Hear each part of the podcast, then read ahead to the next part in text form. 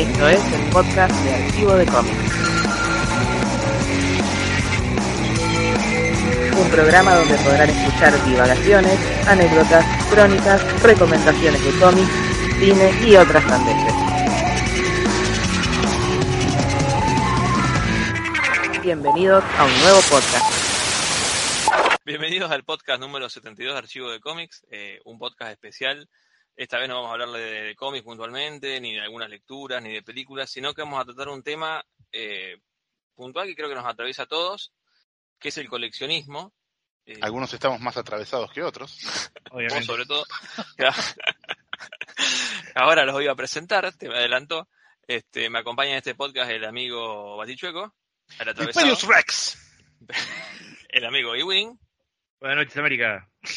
Y el amigo que eh, logramos que se unan los planetas y pueda abrirse el portal, el amigo Casval. Hola, amado público.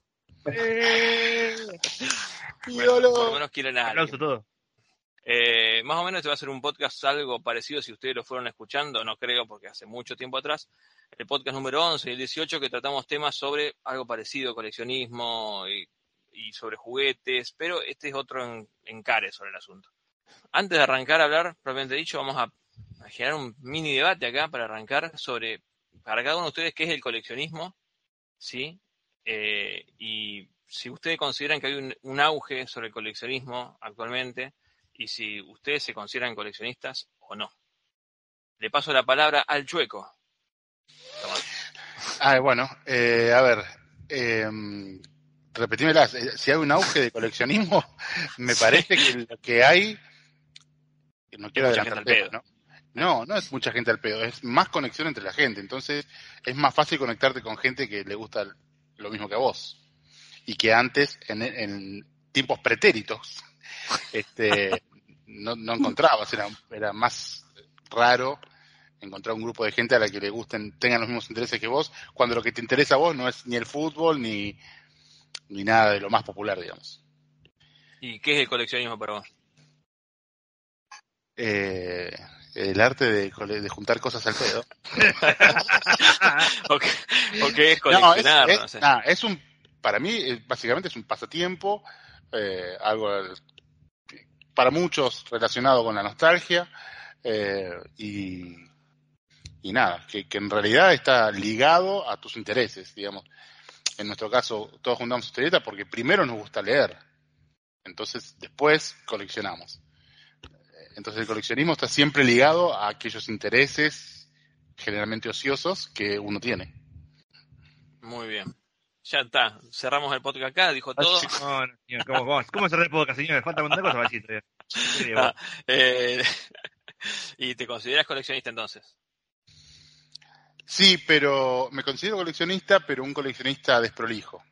No soy de esos que se meten a fondo con algo y hasta que no tienen, no sé, todas las variantes o todos los números o todo de la misma edición o de varias ediciones, así no, yo soy muy desprolijo. Aclaro que no sé si lo dije, hablamos de coleccionismo en general, no solamente historietas, sino desde chapita de gaseosa a caja de cigarrillo. O sea, Casi que me No- considero más acumulador que coleccionista. claro, creo que por ahí va la cosa. No tiramos nada, señor. Hay diferentes Yo- escalas. Hay escalas y escalas, digamos, te parece. Porque, Claro. eh, algunos, algunos, como decimos, sí llegan a, a juntar todas las cosas que, que quieren y otros se pasan toda la vida juntando lo que pueden encontrar nomás. Así, simplemente. Pero si van a coleccionar, es colección igual, aunque no sea completar la colección. Porque colección nunca termina, creo. O sea, si hablamos así, el coleccionismo nunca se termina, no tiene un final, digamos. Para el tipo que colecciona eh, es eterno, digamos, nunca termina. Eh, bueno, pero para el tipo que colecciona algo puntualmente, como por ejemplo, no sé, eh, figuras de Motu de los 80. Siempre va a haber eh. Siempre algo Sí, nuevo. pero en un momento se dejaron de hacer en los 80. Va a pasar Sí, a otro. pero no importa, o sea, siempre nuevas colecciones, digo, nuevas reversiones de la misma figura, nuevas ediciones, nuevas, o sea, eso se cuenta como un incontinuado, digamos, es una cosa eterna, básicamente. Todo lo que es Sí, coleccionismo es claro, es- mientras haya negocio. Por eso, nunca termina, no es que decir el tipo un día dice, yo paro la colección pues ya termina la colección, nunca termina, o sea, siempre es como una droga, viste, la adicción, tenés que, siempre hay una buena recaída, viste, decir, no compro más, uy, salieron nuevas figuras, bueno, la ¿Cómo, cómo sabes que somos tus clientes? eh? Ah, Escuchame, llevo años de esto, ¿viste? Llevo años de esta cosa. Vos yo ahora voy a contar, pero yo llevo años con el tema este. Consigo gente de toda clase. Del palo y de notar el palo, así. uy, va a tener que contar. Bueno. Y para vos, entonces, eso es el coleccionismo. y hay un auge actual de coleccionismo, ya que está te pregunto, Iwin. Por supuesto que no es coleccionismo. Lo que pasa es que es como todo. Antes uno no lo veía, porque como dijo Chueco, no te conectabas con esa gente porque no la encontrabas. Antes de internet era muy complicado encontrar clubes de coleccionistas, esas cosas, si vos no te en una ciudad que tuviera gente o parque regadía, que se que se juntara la gente coleccionista para eso. Otra cosa es que nosotros en otra época es que el concepto de coleccionismo era desconocido. Uno anda por la calle diciendo, yo soy coleccionista, yo soy gamer, yo soy Claro. otaku, esas cosas. No cosa- rotulados. Claro, no había, no había rótulo. Uno juntaba cosas porque sí, no había un término de por qué lo hacía. Era como, viste, una, una cosa de costumbre, digamos, que innata que no, no tenía nombre, creo. O sea, No, Claramente- yo ahí, ahí si me permitís, disiento. bueno. Uh, Yo en, lo- en los, en los, ya que hablamos de moto, en los cartones de Top Toys decía coleccionarlos a todos. Sí, bueno, pero Querías hacer la colección, está bien. ese término, el resto no, gamer y todo eso no, pero lo coleccionista, a mí me- mi vieja me dice desde los seis años. Yo creo que es como una cosa también de, Mamá, de edad, de edad, porque es cierto, yo también, yo también me acuerdo después del 90 que las publicidades decían colecciones a todas esas cosas, Claro. pero sabía que uno con el presupuesto de chico pueda comprar también la colección de las figuras, era imposible. no, Claro, Era- pero el, con- concepto de, el concepto de colección ya te lo habían instaurado con los cartones. Por ejemplo, con las publicidades Sí, sí, o con... La leyenda viene. Y lo, lo sigo, lo, lo tengo todavía. Tengo glisters que dicen, sí, collect them all. O sea, colecciona todo eso. Bueno, hay muchas figuras que dicen colecciona de todo. Pero bueno, cuando uno es chico, creo que obviamente que uno siempre sueña con tener todas las figuras de la línea y nunca, nunca llega a eso hasta que es adulto, ¿viste? Sí, eh, por tampoco. O no llega tampoco Ca- ni siquiera adulto. Sí. Casval, eh, ¿usted Ok. qué es el coleccionismo? Bueno, sí. No, Yo estoy de acuerdo con lo que dicen los muchachos, no quiero que se enojen, ¿no? ya habría pateado el tablero, loco. Es que sos el Wolverine del grupo. No, yo pienso más o menos igual como ellos. Lo que pasa es que yo, yo en mi caso particular no, no me siento coleccionista, pero, pero lo soy. Eh, porque eh, Batichueco decía que él es más eh, acumulador, pero porque no es organizado. La definición de un coleccionista es una persona organizada, como una especie de curador. Este, pero Sí, lo mismo, sos coleccionista, porque vos dijiste las cajas de cigarrillo, que me acuerdo que juntaba cajas de cigarrillo de todo tipo, por los colores, porque el nombre, por esto. Y sin querer, queriendo, estás coleccionando. Este, botellas, todos los colores, es una manera, un hobby. Un hobby, un entretenimiento. Que por algún momento te llama la atención y dejas de ser coleccionista porque te volvés coleccionista de otras cosas, de herramientas, qué sé yo, de, de- de VHS. Entonces, sí, sos coleccionista. Ahora hay que ver qué tipo de coleccionista sos. Si sos un tipo esti- estilo organizado, curador, o simplemente porque te deslumbra algo en el momento. O sea, es como que es esporádico, ¿no? O sea, es sos coleccionista, pero ¿qué tipo de coleccionista sos? El coleccionismo, en cierto modo, es como un materialismo romántico, ¿no? Porque está atado a la nostalgia, a las emociones, eh, y, y como dijo Gaba, lo de ser como museo, como curación de ser curador de museo.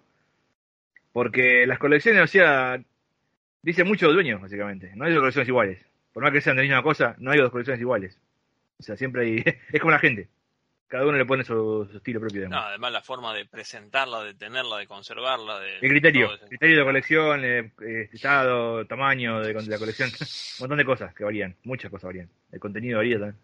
Si yo soy coleccionista también, y sí, lo soy, porque por más que uno lo reniegue, cuando uno acumula pasión, la pasión en algo, viste, con la pasión acumula algo, sea papel, plástico, lo que sea. Así que sí, creo que es más que obvio eso. Esa- ese es otro punto interesante y que yo tampoco tengo, que es el criterio.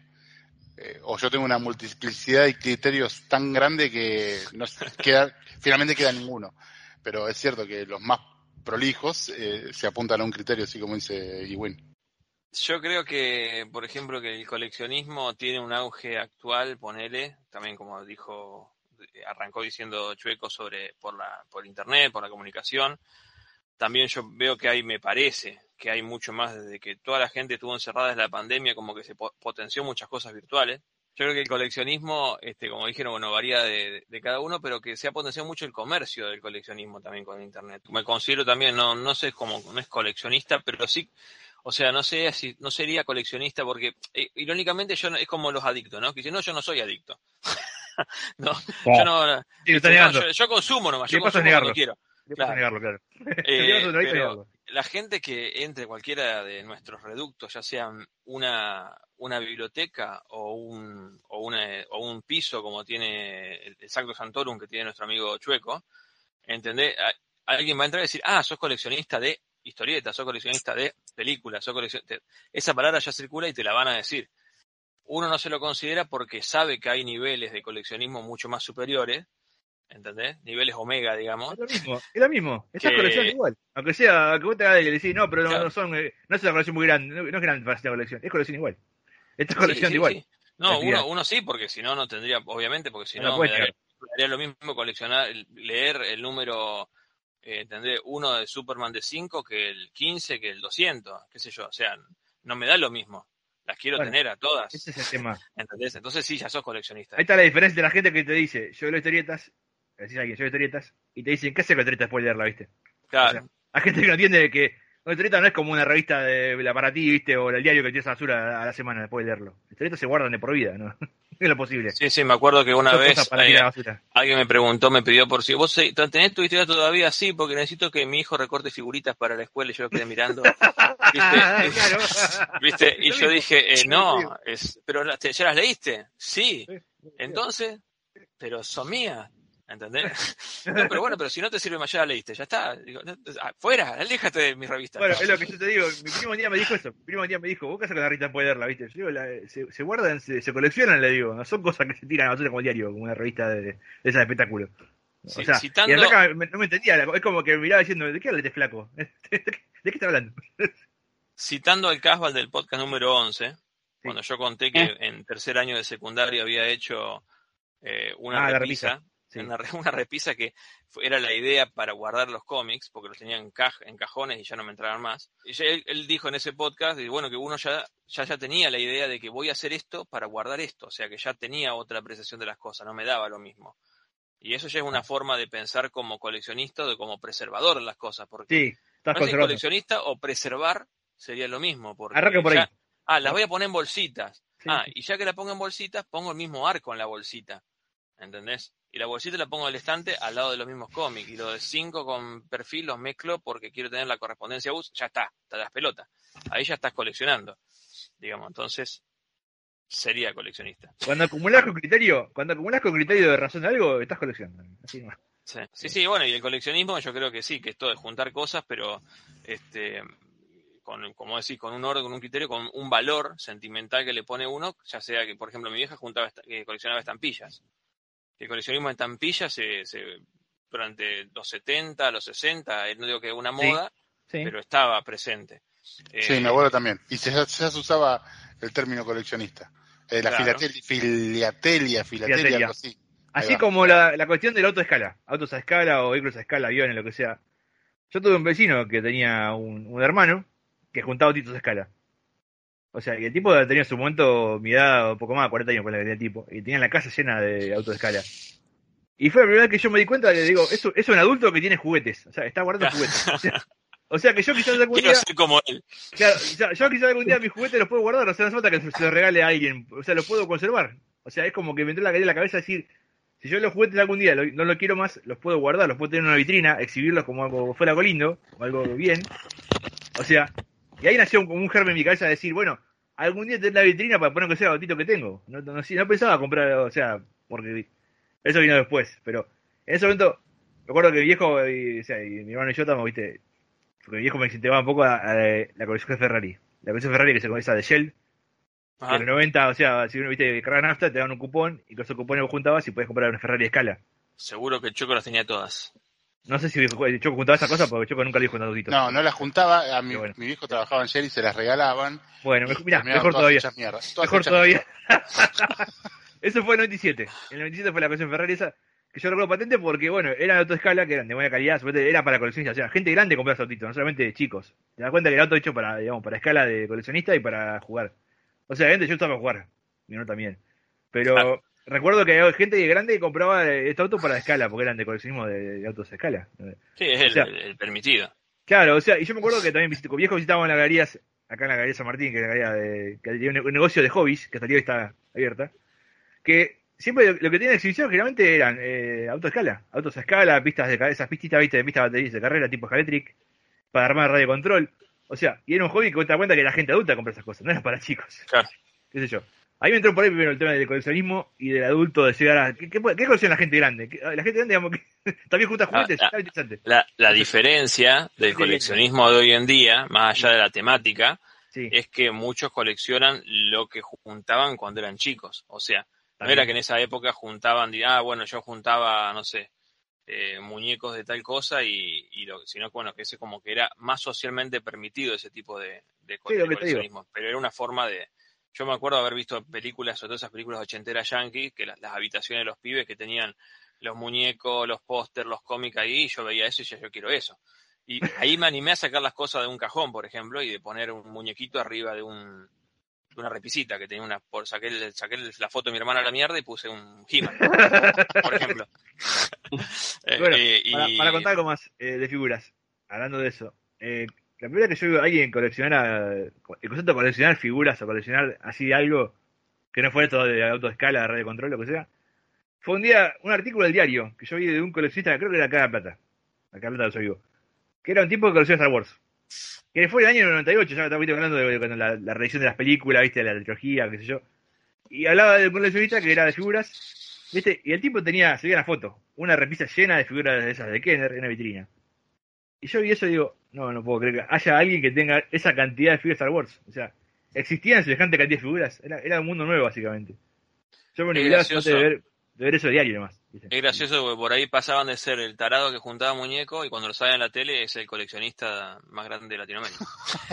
Viste que así, la gente, la mente de la gente, Bueno, no, pero, son, no, son, no son opuestos. ¿eh? Pero es una cosa que cosas. también, hoy en día, pues sí, podemos decir, es normal eso hoy en día, lo de todos lados eso del coleccionismo. Pero en aquella época, ver el diario una nota dedicada a alguien así que coleccionara era una rareza total. Pero me llevó, me, me- a mí me, me, viste, me cambió la cabeza, me, me cambió la vida ese día. bueno, estamos hablando entonces ya de cosas que nos marcaron. Sí, y yo digo, claro, arranca por ahí. Y yo, viste, y eso digo, ojalá yo algún día pueda tener una colección como esa, viste. Así, muchas figuras, tener muchos muñecos, porque de chico no tuve muchos juguetes. Yo ya la conté que una vez, medio, me parece media, media Suena Ok. violines. austera. Bueno, sí. Bueno, pues hago, hago austera, por eso estoy como estoy hoy en día, viste, comprando muchas figuras, cosas esas, pero. Bueno, a mí me quedaron dos de, de... No, no me quedaron. Solo tuve dos de Star Wars de Top Toys. Tengo un Darth Vader que la verdad no me acuerdo dónde, de dónde apareció, que todavía tiene la capita esa de plástico chota. Y, eh. ¿no? y Todavía está. Ponda Baba, ese que le cortan el brazo en episodio 4. Ah, que ese lo encontró una tía abuela mía, ya fallecida, en las vías del tren tirado. Oh, Pobrecito. historia. Claro, ahí perdió el brazo. No lo quería. No, no, los tiene, los tiene los dos, los tiene los dos. Era antes.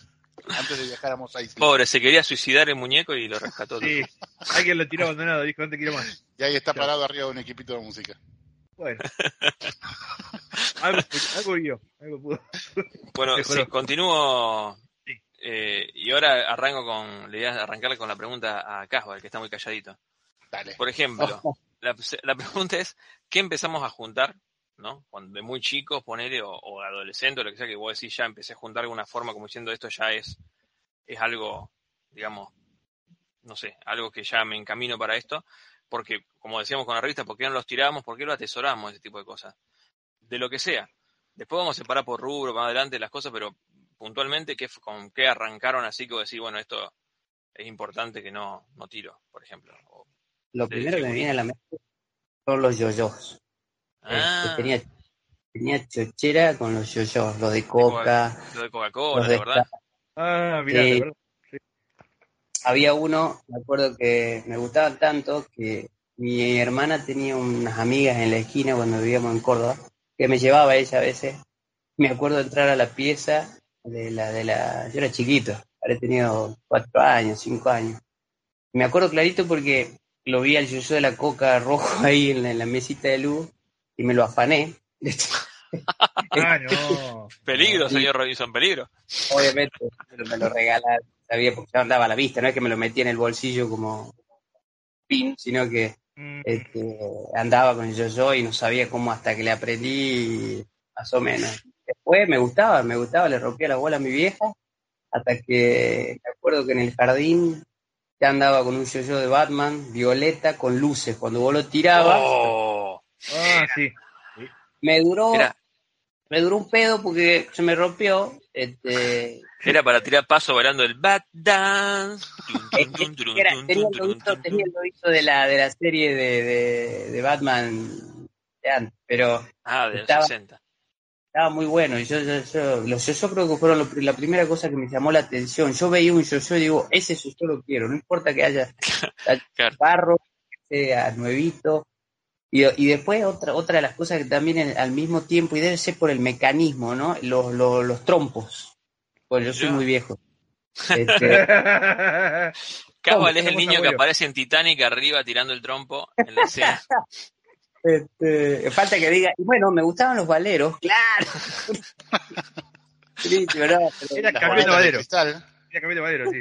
me gustaban los, los trompos. Tenía, también me gustaban mucho los trompos, los de maderita, ¿no? Que los pintaban, todas esas cosas. Y era porque era parecido al yo-yo. Si vos te fijas el mecanismo del trompo, donde Sí. tenés que tirar la cuerdita, el otro también necesita que lo baje y gire con ese, ese- esa física que tienen los dos. Entonces era algo que me llamaba.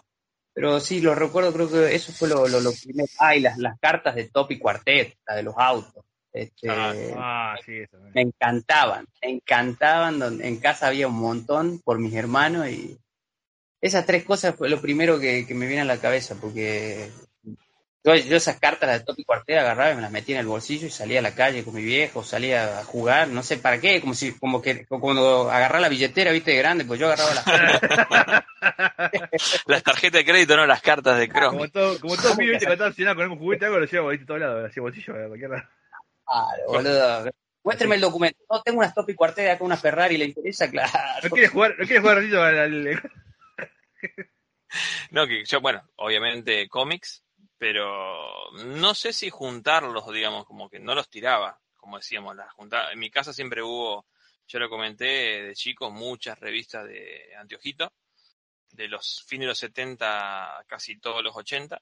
No digo que la compraban toda la semana, pero capaz que tenía, había muchas. Entonces estaba eso de tener revistas en casa, y pero sí, a eso sí las recortaba, no sé qué. Ya lo comenté, la diferencia de cuando empecé a comprar los cómics de Robotech de Leda Film, que mi hermana me recortó los- los- las piernas de una, de una Lisa Hayes para armarse una muñeca de cartón. Sacrilegio. Sí, Sí, yo me ahí me puse del acuerdo. orto y los otros no entendían. Me acuerdo, sí. ¿viste? Eh, o también eh, un- mi abuelo, pero de parte de mi papá, que es muy poco recuerdo porque cuando murió cuando yo era muy chico, una vez, también creo que lo conté, estaba, ¿viste? ¿vieron que los viejos antes ponían las patas en remojo? Sí. Cosa que ya no se hace más. Sí. Bueno, bueno eh, me acuerdo que eh, también lo tengo eso, que no sé si muchos lo tienen en, no me acuerdo de dónde, qué revista lo sacaba, que después descubrí que era el dibujante de Cyber Six, como es, eh, Meglia. Carlos Meglia dibujaba eh, unos, unas ilustraciones que llamaba La Biblia para los niños, Sí. que era una especie de, de- era la Biblia, pero con dibujos caricaturescos así, medios cartoon de Meglia.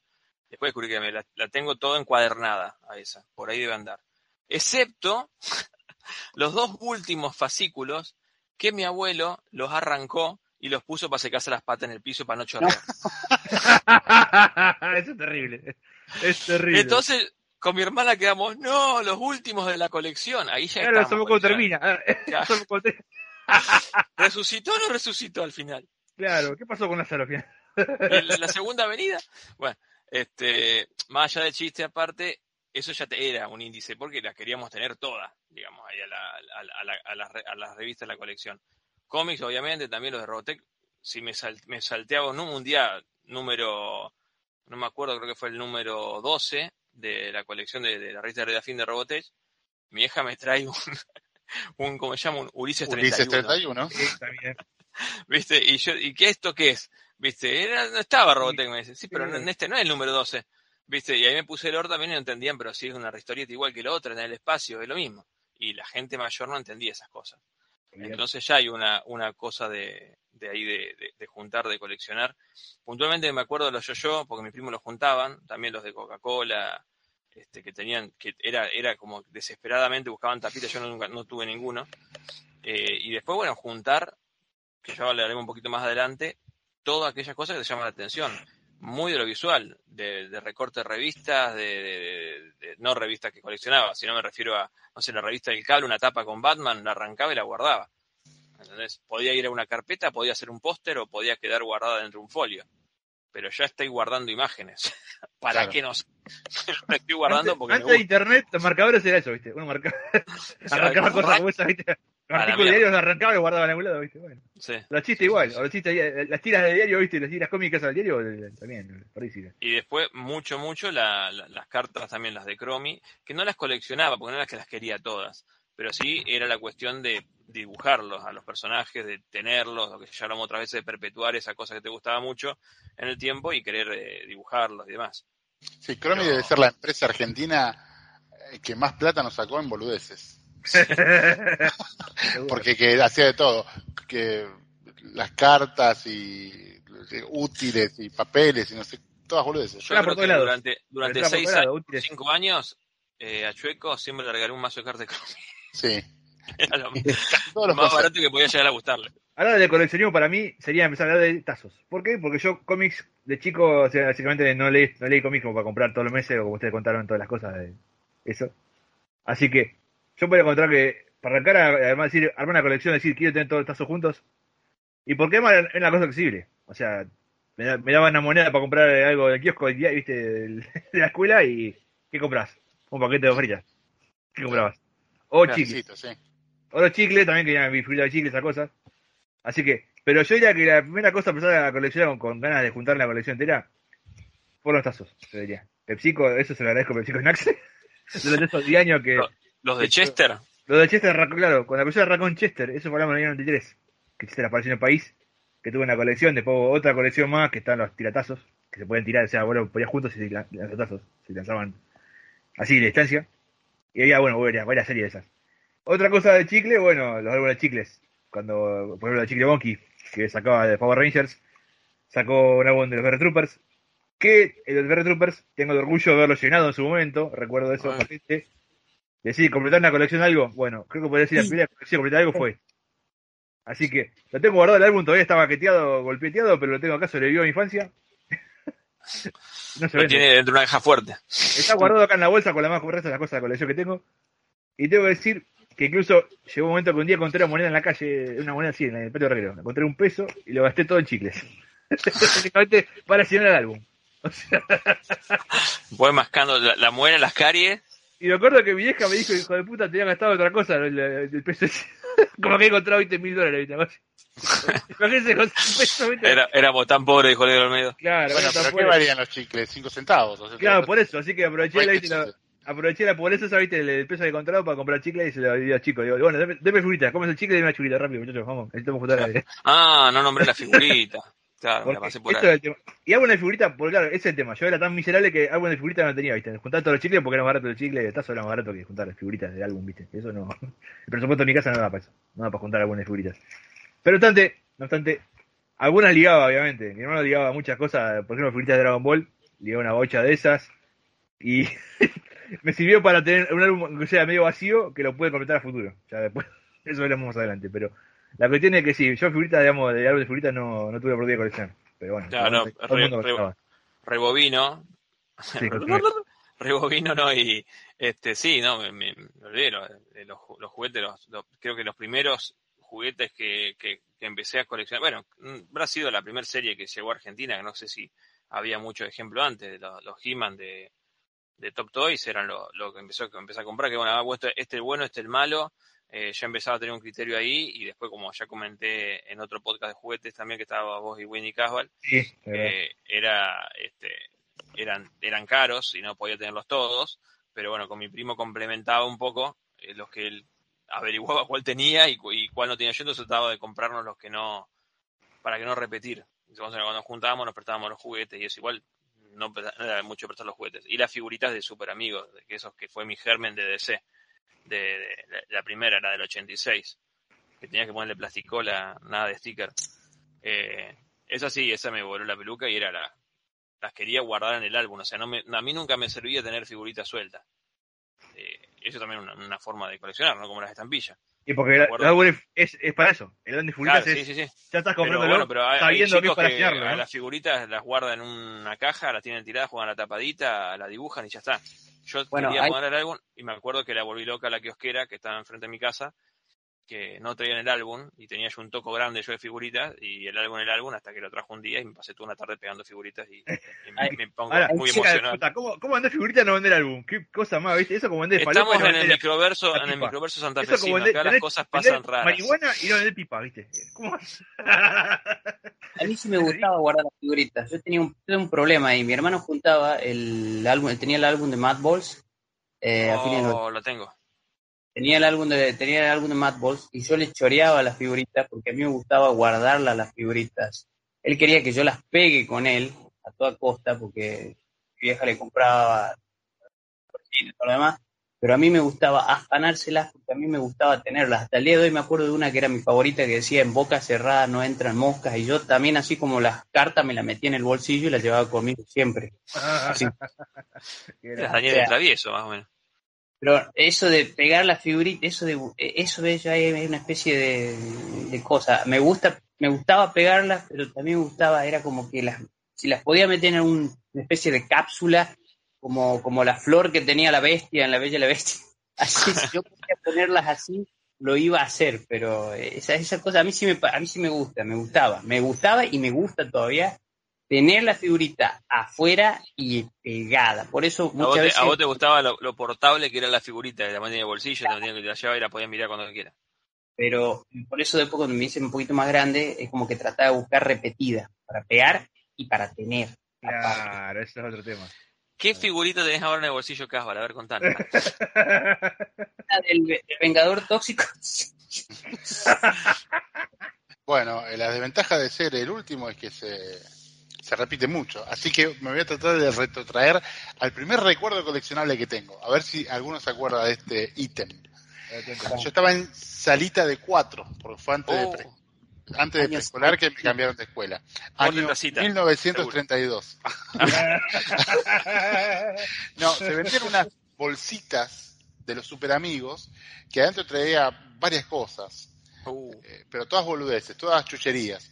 Y una de ellas eran unos títeres que estaban hechos en bolsa de nylon, que tenían unos dibujos, supongo yo, de García López, y que entonces te los ponías en la mano y jugabas a que eras Superman, Batman. Yo lo que me acuerdo es eh, de ir a la salita de cuatro con un guante de Supergirl y llevar la mano volando por todo el patio. y me acuerdo haber tenido varios de esos como lo primero que, que juntaba así que quería tener varios superhéroes. pero me hiciste acordar a las cartas, a las figuritas estas argentinas, Match, ¿cómo era? Eh, Ah, uno, macho, algo así, sí. eh, que se plegaban y tenías el personaje de espalda y de frente con, con equipo de fútbol. Claro. Que yo no las coleccionaba porque no me interesaba el fútbol, como el día de hoy, pero me llamaba mucho la atención los personajes. Me acuerdo que también salían eso, eso era, era furor. Sí, no, y después ya, sí, eh, empecé a coleccionar lo que había en la tele, los pitufitos esos que se vendían de plástico, los de PVC, los que Sí. no eran articulados, de esos también tuve un montón y, y Me acuerdo. que- los, los juntaba, ¿Te quedan quería algunos todavía? distintos. Sí, todavía tengo varios, algunos los reconseguí gracias a iWin. Eh, Eh, y nada, ya después, después lo- como los He-Man con los He-Man que me engancharon con las historietas, más las de Lethal Films, ya ahí empecé a leer y, y chau. Y el resto es historia. Vos sabés que me hiciste acordar que mi vieja juntaba los de PVC también, pero eran unos Snoopy que venían, que era Snoopy También había, andaba sí. En patineta, Snoopy que en pateaba patineta, pelota. con bufanda, sí, sí. Sí. Y también había también. topolitos de ese tipo. El, top, el ya, sí parece. Yo tenía un topollillo de plástico inflado que no estaba vestido con el Sí. jogging rojo. Siempre andaba vestido de jogging rojo. Tenía un Sí. jardinerito. Y me acuerdo que una vez, yo todavía siendo hijo único, muy chiquito, este- esto no sé si es coleccionismo, si no lo cortamos, es una boludez. Eh, había, ido, había ido con mis viejos a la rural y había un topollillo de plástico inflado con el jogging rojo y me puse a los gritos que quería, que quería y me decían que no, que no, que no, que no, hasta que me puse tan desesperado de capricho que me dijo, Ojalá. digo, bueno, te lo voy a comprar. Y mi vieja se dio vuelta y le dijo, si vos se lo comprás, yo me divorcio. Automáticamente dejé de llorar. No jodí más, boludo. Ah, Yo pensé que iba a decir, traumatizó. y se divorciaron. Y se divorciaron después, pero No, no no, No me lo Ahí- compraron, nunca lo tuve. Ahí está el topollillo. ¡A la camita! ¡A la camita! A la mierda, ¿viste? Este, mira vos, sí, bueno, eso, eh, industria nacional, eh, si hablamos de parte de los 80, que no había, no había, eh, no está abierta la importación para muchas cosas, había mucha truchada y, y que hoy El piden plástico fortuna. inflado, que yo siempre digo, Sí. ¿cuántas infancias arriba el plástico inflado? No, no, no, o Eh, las ¿Te acordás de el goma goma? La serpiente Oh, que tiene una mano en la cola. Claro. Uh, Así. Bueno, Sí, yo ya conté, yo ya conté una vez el batimóvil, el plástico inflado, ¿viste? Y el Batman plástico inflado también. Que yo tuve genial. Yo me acuerdo que de, de chico veía esas camionetas que eran las mismas, o esos autos tipo, viste, eh, setentosos que eran de plástico inflado, que eran los mismos moldes, que le ponían el sticker Tortuga Ninja, Brigada, le pasaban, le pasaban los años y le cambiaban los la stickers. y navecita que era la navecita de invasión extraterrestre, la navecita de Alf, la navecita de T, sí, era siempre la misma nave. Sí, Sí, pero sí, esa, sí, sí. esa de invasión, básicamente hay que decirle a todo de que es única en su clase porque Mercedes de B invasión no existía en su momento. O sea, Argentina es como una cosa innovadora porque fabricaron Mercedes sin algo que no había en ninguna parte del mundo, básicamente. O sea, eso, eso es muy curioso. Vamos, Argentina.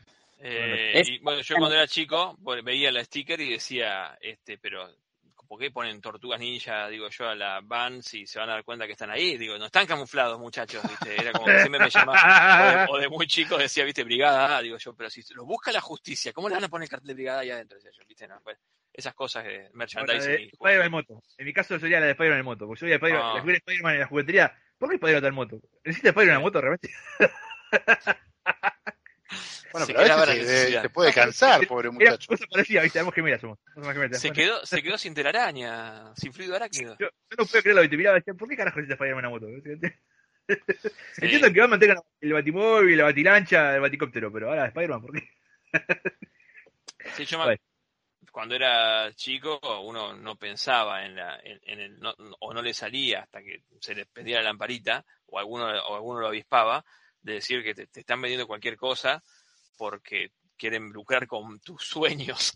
Ahí viene el tema de las variantes. Porque Claro. había que si, si bien el juguete ya hemos hablado otras veces, pero las variantes son una cosa que el mercado siempre necesita, el mercado de juguetes, que en la figura que haya 50 Batmans, hay 50 Supermanes, 50 de lo que sea, tengan algún sentido lógico, porque es, es parte del mercado, tiene que haber esas cosas, tiene que haber Eh, Yendo a los, a los álbumes de figuritas, que también eh, cuando uno es chico, si pudiera se lo compraba a todos. Claro que sí. Eh, pero también iba por la afinidad que serie le gustaba, que no, yo me compraba de cualquier cosa, porque, porque era algo barato y era, viste que las familias son submundos, que algunas cosas están aceptadas y otras no, por ejemplo, qué sé yo, capaz que si me compraba historieta y mi, que mi familia me- era media rea hacia historieta, se está comprando siete vueltas, pero con, con- si iba con dos moneditas y venía con figuritas, este, ah, bueno, figurita, no vale nada. ¿Entendés? Era como que siempre eh, depende, viste, el- el- la burbuja familiar donde uno vive. el presupuesto familiar. Ese es el Claro. eh, y, por ejemplo, ¿qué, ¿qué álbum de figuritas han tenido? Bien. ¿Ustedes piensan? Ya puedo contar yo. Yo tuve- Caspa, sí, sí, Lo digo, lo digo con orgullo, para uno solo, el de los ositos cariñosos. Ah, Que yo iba a cambiarlas en la escuela y decía que eran de mi hermana más chica. La- eh, había, viste, algunas que eran troqueladas, entonces en el espacio de una figurita te venían dos. Y las otras que me faltaban eran las 7 y la 8 que la tenía una compañera que no me la quería cambiar.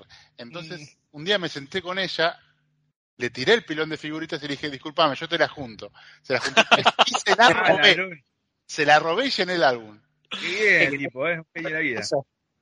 y álbum lleno no lo ibas a cambiar por nada, lo tenías ahí. No, fíjate, cuando llenamos de las tortugas ninja, que no sé dónde ibas y te lo cambiaban por una porción de pizza, ¿te acordás? Sí. Bueno, ya, que, hablamos de robar, yo confieso que una vez también me fané un, un tazo que había de, una, de alguien que tenía vecina, una vecina que tenía un tazo de repetidos, y cuando diga repetido, digo, ah, me llevo uno tal de repetido, y a mí me faltaba, así que Perfecto. Tanga dijo la changa. ¿quién se iba a dar cuenta? O sea, Y a mí me pasó más o menos como, como. O sea, mi hermana juntaba lo de los ositos, pero también yo tengo que admitir que juntaba el de frutillitas y me re gustaba. Raspá y olé, Lo raspá y olé. raspaba si tenía olor, sí. Sí, boludo, tenía, tenía como una adicción. Por supuesto, yo jamás iba a admitirlo, pero bueno, me acercaba mucho. también. No, y Este, después otro así, este, afeminado, el de Jamie de Holograms, yo era recontra fan de los dibujitos y del, tuve el álbum de figuritas también. Bueno, parece, Bueno. parece que acá estamos todos cortados por una tijera, porque, bueno, yo tengo acá ese álbum, lo tengo acá justito el álbum, lleno. Bueno, este es el podcast por la inclusión. Claro. El de sí, sí lo juntamos con mi hermana, pero a mí me gustaba. Acá le voy a recitar el dice. bueno, me queda. Sí, era, era el de el de los ositos, pero bueno, justamente también estaba el tema de que ya lo nombré, el de Matt Balls, con mi hermano, con el gringo, bueno, sí, Sí. lo gustaba mucho estar y me cagaba de risa con, con las figuras. Matt Ball eran, era una cosa que me, me descostillaba, siendo chiquito me gustaba mucho.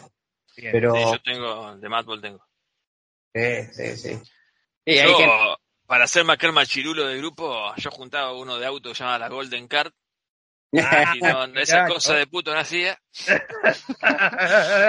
No, no, mi, mi hermana juntaba las cartas, tenía las cartas de frutillita y, y raspaba y olía también y me hacía medio adicto a los olores. No, tenía, no. algo tenía marihuana, cocaína, algo tenía que claro, te, sí, te sí. falopeaba un poco. Sí, sé esa cosa. Este, no, de, de figuritas era, era el primer- uno de los primeros que tuve porque lo tengo, lo tengo todavía, todos incompletos.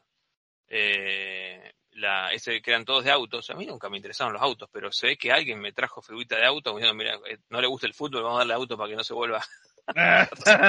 que fue a ver la película Supergirl y Bueno, golazo, claro. El tema es la muñeca Gloria que tenía cerca. El, entonces no sé, no sé cómo, porque a mí los autos no es que me fanatizan, para mí son más o menos todos iguales, excepto por el color y el DeLorean. Y el y los Batimóvil. demás, Claro, la serie más. Y, claro. Y, y después, bueno, no, todo. El, el álbum que no tuve, el de Robotech, que lo compré hace poco. Ese que lo, lo compré en las reediciones. Y después el de. Sí, también el, de- el que me hubiera gustado tener era el. Los super amigos, Sí, sí, super amigos los tuve. Y los los tengo todavía hechos pija, pero están. Y el de Coso, ¿cómo se llama? No me sale el nombre, de las basuritas. Ese de basuritas Ah. me hubiera encantado. Pero acá vos sé que acá no sé si no llegaban o no sé, acá el, la, la, la marca que, ¿cómo es? Aladino era la marca que, lo, que lo, los tenía. sí. Yo todavía tengo algunos sobrecitos que me también otra vez lo vamos a nombrar a Win que me consiguió porque los, los juntaba de pibe. Vamos a dejar el CBU de Wing y el enlace para que le consiga cosas a la gente que escuche podcast. Bueno, ahora, hablando de los 90, en aquella época te regalaban el álbum en la puerta de la escuela. Eso que yo contaba. Sí. Así que yo tengo el álbum de Dragon Ball acá. El de Dragon Ball que salió de, de, eh, Ultra Fibus. Que ese sí, me lo regalaron en la calle. Y dice, muestra gratis. Obviamente tiene marca de muestra gratis. Ya, era, era como tirarle la primera falopa, boludo. Exactamente. Y este álbum, este álbum también lo completé adulto, básicamente. Lo tuve, o sea, ligaba figuritas, porque mi- hermano tenía un amigo que le regalaba figuritas. Y con eso éramos tan pobres, digamos figuritas, entonces lo llenábamos con eso. Y bueno, las que faltaban, obviamente las completé años después. Eso ya cuando más adulto las compré. Otro álbum memorable fue el de Star Wars, la trilogía, que también me regalaron en la calle. Y eso también me incentivó un montón de ¿Qué, cosas. qué tiene la- las tres películas viejas, las originales, Sí. las clásicas? Sí, de Panini este álbum. Hermoso álbum este. Álbum es hermoso. También, no lo llevé en su momento, pero lo guardé, porque viste, como decía la cosa, me gustaba, entonces lo guardé. Y cuando pude de adulto, lo, lo llené. Me compré el otro entero de figuritas. Ahí Después, tengo el de Pokémon también, que fue así también. Eh, figuritas. Tuve figuritas de Pokémon, pero no tenía álbum. Faltaba el álbum. Y bueno, un día comp- compré el álbum, también la ciruja. y lo pude llenar. Y el de Dragon Ball Z también. El Dragon Ball Z tenía figuritas, me faltaba el álbum, también de adulto lo compré. Así que, o sea, son todas cosas que mitad tuve de chico y no llené, y bueno, adulto lo llenar. Y también conseguí el de Power Racing El de Power Racing hace poco lo compré también. O sea, tuve figuritas sueltas años de este álbum. Y bueno, ahora adulto pude comprarlo. Así, estaba barato y lo compré. El- ah, Sí. una pregunta. ¿El álbum de, de los Beer Trooper de Panini no lo, no lo tuvo? No tuve, yo tuve el de chicle nomás. Solo el de chicle porque éramos tan pobres, ¿viste? Pero tengo el de chicle, ya por lo menos me quedo- con Con algo. lo que Ya- salía un sobre te compraba cinco chicles. Claro, por eso, el de Boki está, o sea, yo lo, yo lo banco muerte. Eso es bueno, el chicle lo, lo banco muerte, básicamente. Porque Bueno. te da la oportunidad de coleccionar algo cuando no tenías, viste, mucho presupuesto. Ya lo de chicle te llenaban todo el tema ese. Y además, había unos de Dragon Ball que eran metalizados. Lo que está re bueno, que hubo dos álbumes de Dragon Ball. Uno que era normal y otro metalizado. Lo tengo acá justo mirando. Y lo llené también, lo tengo todos llenos, así que Lo estás contemplando. Estoy orgulloso por ser de esos álbumes, ¿viste? Alguna- Esa cosa que pude llenar, ¿viste? Así que sí, bueno, lo llené, lo tengo, lo tengo acá. Y bueno, de Pokémon igual, de Pokémon había un montón de álbumes de cosas, de toda clase de cosas. Pokémon había de, de Flan Jimmy, había de. También. De Chicle también había, de los chocolatitos también había, pero eso de este no llegué ni en pedo. lo llené. Ah, había uno que era de la casita Bagley, que era tipo póster. Ese no lo pude completar. Eran tres pósters que tenían 50 figuritas cada uno, básicamente. Yendo de, a álbum de figuritas, Sí. me acuerdo que dijiste que regalaban, te digo también, habrán sido, capaz que era no sé si cuando te conocí a vos, Chueco, 89 o 88 o por ahí, no sé de qué año es la película, no me acuerdo, que veía, estaba yo, capaz que era quinto grado porque estábamos en el piso de arriba y veía así como un- una horda zombie de, de niños abajo, eh, y, y una persona arrinconada y como que sí, nos veía mucho, ¿qué pasó? ¿Chocaron a alguien? ¿Asaltaron algo? ¿Qué pasó? Y era, era un tipo que estaba repartiendo álbumes de King Kong 2, la película. Ah, me recuerdo. Sí, estaba Era- por estaba en mencionar. quinto. Sí. Sí, Eh, me- entonces, era, pero era como que sábese quien pueda, era si vos querías agarrar Claro. uno, tenía que matar Sí. un, Sí, hacía las Lo- lo- cosas, es salvaje. Los, los pendejos en ese momento, yo me acuerdo de cuando repartían pero no cosas sé gratis así en la escuela. tenido 300 álbumes ese tipo ahí para repartir a todos, porque era algo salvaje. Cuando repartían en la y- escuela cosas como esa, la- las promotoras, lo que sea, pobres tenían que ir con patrulla al lado porque les tiraban al piso, pues chicas. Una Sacaban, patrulla. se las comían crudas de los pendejos, boludo. Sacaban, creo que regalaban, Le echaban agua a los pibes. regalaban, creo, gansito marinera, ¿viste? Eso, esa, ese tipo de bizcochuelo, ¿viste? Así de marinera. Que con el furita adentro, no sé qué boludo. Bueno, regalaban esas cosas, a las pobres minas casi las matan. Ya. Los guachos comían crudo, loco. ¿Cómo que tenían ustedes? Yo nunca ligué un, un álbum y eso que. No, que esa fue la única vez, cabal, ¿eh? A mí, eso, y que agarré uno y de pedo, me parece. Yo tuve tres, cuatro posibilidades de agarrar alguno, ¿eh? ¿Cuánto era? Tuve tres, cuatro, así. Pero las colecciones... Y hace años, siete años, fui a encararlo en la escuela al que vendía el de Terminator, el álbum grandote de Chromie, y él le, dije, ¿qué me da uno? Pensando que me lo iba a regalar, uno cincuenta, dice. Este, obviamente después mi vieja me lo compró, pero nadie me regaló un álbum. Ya te vamos a regalar un álbum. Ya te vamos a regalar un álbum.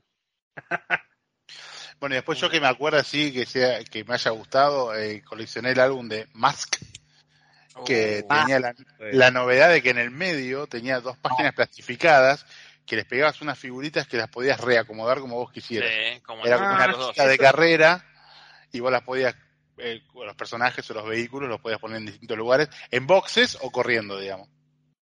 Qué nivel. Eso después de los 90 era una corriente. El álbum de Panini, por ejemplo. Era normal. Bueno, eh, el Super Amigos 2, que es el que viene ya con fibus que son autoadhesivas, tiene la flujo. página 3D, Sí, Claro. este, que viene con lentes 3D esos de color rojo y azul. Aquí mismo, sí. Y, y tenía eso también de acomodar las figuritas, y ese también fue un álbum que fue. Era, y también las primeras historietas que dimos, que eran los microfilms. los Y la, el microfilms. juego de, Y el, juego y de el partido de fútbol. fútbol de la última página, sí. Terrible. Y los álbumes, nosotros somos de la época de los álbumes que venían de dos colores. El de Super Amigos 1 Sí. era naranja y blanco. Este, no tenía otro otro color. Después No, el no, 2 pero sí sí- ya vino con color. Entonces yo tengo el mío, está lleno de crayones, está Superman pintado, Batman pintado, están todos pintados con su color Sí, sí, correspondiente. pero yo decía, yo decía lo- el tema de que viste los controladores, la, la, viste que dicen control de figuritas faltantes, esa cosa que Claro, sí. todo el mundo con la, tenés. con la lapicera rascaba viste la página marcada entera con la lapicera, viste, dejaba todo roñado con fuerte, viste, daba formar la hoja, todo. Cuando me compré el álbum de, de- el de el de Robotech, que nunca lo tuve, me puse, ¿no? A pegar la figurita, estaba chocho ahí, ¿no? Toda la mañana. Pero sin embargo, después que pegué la figurita, lo guardé y es como que no tengo esa conexión. Obviamente la conexión está con lo que tuviste cuando eras chico. A mí me pasa que, por ejemplo, no sé, si yo no tuve el álbum de Robocop, el álbum de Terminator, el álbum de Rambo, que no los tuve ninguno de esos, si los tengo, digo, sí, qué lindo, de- pero no, no es lo mismo, ¿entendés? No es, no es, no es tu álbum el que vos vivenciaste, porque era lo único que pero- teníamos. No, sí. pero era lo único que teníamos, lo mirábamos, lo dibujábamos, lo, lo acariciábamos, le- lo besábamos, le hacíamos cosas raras. Pero me refiero que cuando nos quedamos sin plasticola, pero me refiero que este, o sea, yo veo mucho con de mi parte va mucho la conexión con lo que tuve. Y lo que no tuve, o sea, es menos graduación, digamos, de, de- de- de fanatismo. A mí me parecen geniales los álbumes de Chromie y los de, los de, por ejemplo, los- el de Rambo. Me viene a mi mente la imagen de Rambo con el fondo verde fluorescente. Es el de el álbum de, de, de Chromie. Sí. Y a mí mucho la serie de dibujitos de Rambo no me, no me, no me enloquecía. Me, me gustaba, la veía, obviamente. Tenía los muñecos. Eh, Pero esa imagen de la esa imagen de la tapa me encanta, boludo. Hay, hay, hay, digamos, si se quiere, arte dentro de ese tipo de cosas y argentinadas y demás, que son geniales. Al menos para un chico, ponerle un color fluo, ponerle, eh, no sé, eh, un color metalizado, algo, algo que lo hacía especial, eh, te queda para siempre. O sea, no sé. Sí, ya, yo de, de grande me di cuenta del álbum de He-Man, venía con ilustraciones también a dos colores, todas las páginas con ilustraciones, y cuando lo volví a ver de grande, eh, son todos dibujos robados de los cómics de Conan de John Buscema. Ah, mirá, Le cambiaban, le ponían la pechera a Conan y era y le cambiaban el color. Mirá vos. Sí, No, no me, di- no me di cuenta. Eso va, nunca, nunca lo vi en algún de He-Man. Ese dato vale oro, básicamente. sí, sí, sí, pero es re evidente. ¿eh? Después les paso. eh, los que están escuchando que se caguen, a ustedes después les paso más. Que lo googleen, que- no rompa la bola, que lo googleen.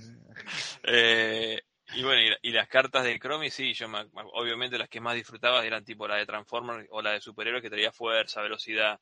Sí, Son están las únicas, la- de hecho son las únicas la única cuando hemos jugado a las cartas, yo, vamos a jugar a esa, porque es el único, la única forma que se juega a las cartas. Sí, Y, y, y después, no, por ejemplo, las de Transformers eran tan particulares que tenían los dibujos japoneses de los packaging, de grande, Claro. te enterás, y eran esos Transformers súper robóticos con ese aerógrafo pintado, ese color metalizado, que me, me volvía loco. Yo intentaba hacer metalizado con el azul, viste, ahí el lápiz no me salía, obviamente, pero eh, eran muy llamativas porque no, o sea, no eran los Transformers dibujo animado, que estaban más humanizados, y tampoco eran como lo, o sea, lo veíamos en la tele, pero eran, eran, eran salían mucho de lo, de lo normal, me, me encantaban. Megatron, Megatron estaba tremendo, si lo querías dibujar. Megatron que tenía ahí el gatillo en las partes, en las partes, en los miembros. Eso lo diseño básicamente los de, los de Takara, los de figura de Takara. Claro. Los de la serie Eh, esa. eran los dibujos que habían hecho para comercializar los juguetes. La línea de Takara, claro, la línea esa que tenía. Después con las cartas Chromis hubo así como una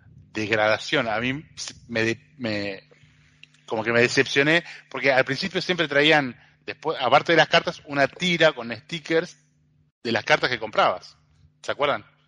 Sí, de los Bueno, atrás. Claro. Sí, sí, sí, sí. Y en algún momento dejaron de hacer eso y te traían o- eh, eh, stickers, pero todo con los personajes de esos chotos de Chromie. La Ah, roja sí. con el bichito. Y ya no traían Sí. malos. Y después los cambiaron por calcers, eran. La frase. Sí. ¿Eh? Bueno, Las frases de, la, de, los, di- de los cositos decían cosas como escribime, solo faltás Sí. vos. Sí. Sí. Esa boludez. Y después pusieron calkers, que eran letras, un abecedario para que vos transfieras Uh. esas letras a donde quieras. me hiciste Sí. acordar los, ca- los calquitos. Los de calquis. Calker. Los calquitos eran muy para atrás en el tiempo. Este, más, más atrás, más tirando a mitad de los el, 80. raspagol, el raspagol no el raspagol es No, no, no. Era Bueno, también era una, era una, o sea, hoja que se, se abría tipo widescreen y tenías adentro, digamos, personajes diferentes, no sé, aviación, guerra, no sé, alpinismo, fútbol, y vos tenías que ir pasar, raspabas, digamos, lo- los personajes con una lapicera y se te pegaban ahí y jugabas con eso. y los lo- juntabas. Bueno, y después salieron tematizados. Yo todavía tengo los de Batman que salieron de la película, los de las Tortugas Ninja que salieron bueno, en los 90, de. Batman Vuelve y de Terminator. Ya, ahí es todo de Chromie, que digo que nos robó toda la guita que tuvimos de pibes, eh, y ya se llamaban Calkers. Más allá del el boom, el salto que hay, eh, sin meternos en economía y política y cambio presidencial y demás, pero el boom que hay de los 80 a los 90 en cuanto a merchandising y cosas, al menos explotó. Acá Sí. lo que con, con Tortugas Ninja, con Batman, había merchandising de todo para coleccionar y o guardar. En nuestro caso era guardar, no era coleccionar. Pero mm, eh, a lo que vamos ahora, por ejemplo, con, y también con las misceláneas, este, que por ejemplo en el kiosco, era otra época, siempre lo hablamos con, con el Wing y se nos fienta un lagrimón y nos abrazamos y lloramos, Ah, de que era, claro, el producto, el producto venía con alguna, con alguna cosa, alguna tentación para los niños, que hoy ya no se ven esas cosas. Obviamente no, no se ven en ningún lado, desde figuritas a, a, eh, a cards, a trekking card, a, a lo que sea. Más allá de cambiar cinco chapitas y te llevas un vaso o, o un póster o una, fi- un mazo de figuritas, eh, venían de, de los mismos productos.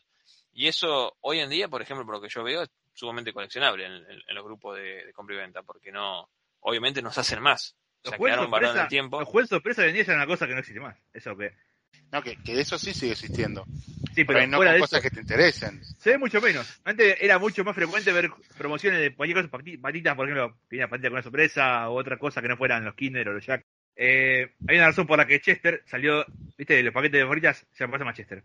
O sea, porque parece que hay una ley nueva que prohíbe ley, que los, sí. claro, que las, las cosas para los chicos, de golosina o cosas así, No tengan- pueden ser atractivas. alienten, alienten a los chicos a, a consumirlas. Que vengan con sorpresa adentro, Uh, con algo no puede traer. O sea, no puede traer figuritas ni nada adentro que incita al consumo de ese producto a, a- a los chicos. Cagan Eh, todo, ¿te das cuenta? o sea, el, todo. cap- el capitán del espacio desapareció de O sea, su Se acabó Chester y se acabaron todos los personajes que venían con, con alguna producción adentro, los Fruit Loops, otra cosa, y los cereales que venían con una sorpresa adentro, se acabó eso. No hay más sorpresa para nadie. Pero antes, esa época dorada noventera, y también los 80 que hubo mucho, Claro. este, pero bueno, en mi caso no juntaba. Lo bueno era, por ejemplo, yo me acuerdo de cosas que son, más allá de los de los yo-yo, este, cosas que tenían una funcionalidad. Entonces, era aceptable familiarmente. Por ejemplo, un vaso. un vaso de Pepsi de las tortugas, un vaso de los Simpson, un vaso de lo que O sea. los útiles. O los útiles Ah. escolares. Útiles escolares que tengan dibujito de, alguna cosa. Eso, viste, es útil. O sea. que me quedé pensando en, lo- en lo- en los vasos, que eran gigantes, que estaban buenos, era un buen el plástico, era copado, digamos, era un plástico duro, o de parte de, de los vasos de, de Pepsi. Y también, bueno, después también, eh, ahora vino mi recuerdo hace poco por haber visto un posteo ahí de la Feria Ciruja, de la, la figurita, eh, los póster que traían con las películas de moda, salía Batman Vuelo, había toda una movida que... eh, y, y en esa época había películas, digamos, dos al menos por año tanque que se pisaban entre sí, que salió, me acuerdo que salió ese Roger Rabbit, estaba Indiana Jones, estaba este, varias cosas a la vez, que eso te daba mucho material para juntar. Más allá en el tiempo y no es de nuestra generación, pero yo- los chocolatines Jack que venía con los personajes de, Oh, También. de, ¿cómo se llama? Sí. De, eh, ah, no me sé el nombre, Titanes en el De Ring. Titanes en el Ring, de Bueno, Hanna Barbera. En los 90, en los 90 Sí. había Jack también. Estaban los, los Tiny Toons salían creo en el Jack. Después también el personaje de Hanna Barbera, de, creo que estaba Dexter, de Vaque Pollito, todos esos personajes Sí. que que aparecían también. Tuvieron una, una, época- una segunda época de gloria de los Jack. Sí, 90. después sacaron los Simpsons, después sacaron Star Wars. Eso fue más allá de los 2000 por ahí. de- de los Sí. Pero bueno, sí, siguieron vigentes todavía. Hasta el día de hoy casi. Bueno, un- uno de uno de los titanes del ring es como encontrarte una pepita de oro. Ah, sí. Sí. Vale en oro, todas esas cosas así. Igual que habían sacado Batman, Batichica, Wonder Woman, Superman. Ah, esa, esa colección la compré adulto. La compré yo de adulto. Esa, colección que sacan de muñequitos a la moderna de No, bueno, esa vos decís de los 2000. 2007, claro, sí. Esa sacaron de todos superhéroes Marvel DC. Pero me acuerdo eh, que. en, en chocolatitos los chiquitos y en cajita de huevo unos más grandes. Sí, sí. Pero Dios. antes, en los 70, habían sacado Sí, otros que bien, verdad. son tan difíciles de conseguir como los titanes que decía acá. Habían sacado Batimóvil, te habían sacado Astro Boy, inclusive Astro Sí. Boy. Yo tengo a Astro Boy, de, de- de los 70 tengo a Astro Boy y al profesor Elephant. Mirá vos. Tomá, eso sí. Y difícil a de King ver. Kong. Hombre, el- Michael. Y el Batimóvil encima era color rojo. Ojo. ¿Por qué? Porque el rojo es lo más grande que hay. Claro. O sea, para no pagar ese autor, obviamente era para suerte para salvar el copyright, vamos a pintar el Batimóvil de, de rojo, listo. Así no tiene que pagar. Un, un cambio rotundo, ya acercándonos a mitad de los 90, eh, cuando ustedes quieren, sigan de este, de este tema, si quieren- meter, metan nomás. Yo porque voy así como pensando, ustedes hablan, eh, las Pepsi Card para mí fue un cambio Oh, importantísimo. Bueno, bueno, eso, eso yo puedo decir que el equivalente mío fueron las de Garfield. Sí, venga el bullying. El tema de No, que está bien, Garfield la, la colección de Garfield para mí fue novedad porque en su momento no había trading card. digamos. Amigo, eh, ¿quién puede No ayudarte? ayudarte a ver más bella la vida. Porque hay que decir una cosa, en aquella época no existía digamos, mucho el tema de, de las trading cards. No existía, digamos, salvo que fueras a comprar, viste, sobre eso de las comiquerías que compraras cosas de esas. Claro, Pero pero si existían las figuritas. Claro, pero si vos eras chico, o sea, era novedad esto de las trading cards, porque no eran figuritas. Te das cuenta que eran tarjetas grandes que tenían un coleccionador, bien, en un coleccionador especial con bolsita, con folio, para poner las, las trading cards adentro. Claro. O sea, era otra cosa mu- un poco más avanzada que algo de figuritas, clásico, de pegar nomás. Yo debo, debo Claro. decir que con las, las Pepsi Card, las de DC, las primeras Sí. que llegaron creo que fue en 95, creo. no, me acuerdo del vendedor, el gordo hijo de puta, cómo me cagaba el tipo que yo vivía en el barrio. Me agarraba y me decía, ¿son dos tapitas o dos pesos? Pero dos tapitas, le decía yo. No, o sea, me- dame dos pesos y te vendo el sobrecito, hijo de puta, gordo. Se parecía al hincha de Rosario Central, anda a la cancha. Anda a la cancha. Le robó a los chicos, le robó a los chicos, el hijo de puta. Bueno, Me acuerdo cuando salieron esas, que bueno, primero, obviamente yo ya, ya llevaba unos años juntando historietas y leyendo historietas de 5 de perfil de DC, que estaba empapado con el universo DC de los 80 más que nada. Y era como que viene hora cero, no salió hora cero, este, empezaba a llegar muy poquito de bit, creo, en esa época, y de golpe Eh. vienen estas trekking card, que era un salto temporal al presente, básicamente, universo DC, todo post hora cero, y yo no entendí una mierda. ¿Viste? Y veíamos, ¿y este quién y daba vuelta la, y por ahí te dabas cuenta, le pifiaban la traducción, le ponían cualquier nombre. Sí, sí, A eso, lo- eso es patente. A, lo- a Acá, los acá tengo personajes. justo una pero- que es el hombre acero. Y no es Superman, ¿eh? El hombre acero, Iron Man. Steel. Iron ¿Quién Man. Joder, dice a Iron Man en las de Marvel. En vez de Ah, hierro, Mar- pusieron acero. Claro, si eso salió en el 96. Lo que pasa es que hay, de esas, las Pepsi Card, perdón, lo interrumpo, hay dos volúmenes. Sí, Eh, bueno. Se salieron en el 95, después sacaron en el 96, sacaron otras, me acuerdo que las sacaron acá, pero en el 95 salía 50 centavos posta y en el 96 salía un peso, que era el segundo volumen, por así decirlo, pero era una cagada, era todo un verso. Las de Marvel nunca llegaron bien acá. Se vendieron más en México que en Argentina, las de Marvel. Muy. Sí, yo de Marvel no tengo ninguna y de DC tengo, pero porque las compraba en la comiquería de, Avellaneda. Yo no me acuerdo de ninguna promoción, de tapitas y nada de eso. Sí, que Ah, existió, porque lo comentan ustedes, me pasó por arriba y ya vivía en Buenos Aires yo. No, sí, yo me acuerdo clarito. Me acuerdo, vivía en la casa del campo, como le digo a mi amigo Ted, en la calle Andrés Villa estaba el negocio del gordo este atorrante. Este, estaba, estaba la promo y incluso salía en la tele la promo. Eran dos tapitas y llevaba, o era 50 centavos el sobrecito. Bueno, y, y yo me acuerdo que, que, que iba y no me acuerdo cuántas eran, creo que eran cinco, creo que traían cinco en el sobrecito, cinco cartas. Sí. Este, y, y, y me acuerdo que las primeras, me tocó, una de las primeras que me tocó fue la, la del holograma de, de Atom. Este,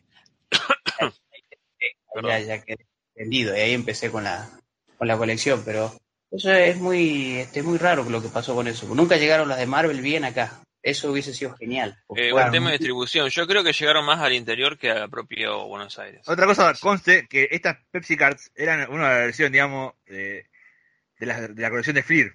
De la colección original Sí. de marca Fleer, que eran este, trading cards originales. Esta es la versión de reversión, digamos, de esas. Es la versión secundaria. Porque Bueno, eran sin embargo, el mismo arte con el texto en español, obviamente. No hay diferencia, pero es el mismo, la misma trading card.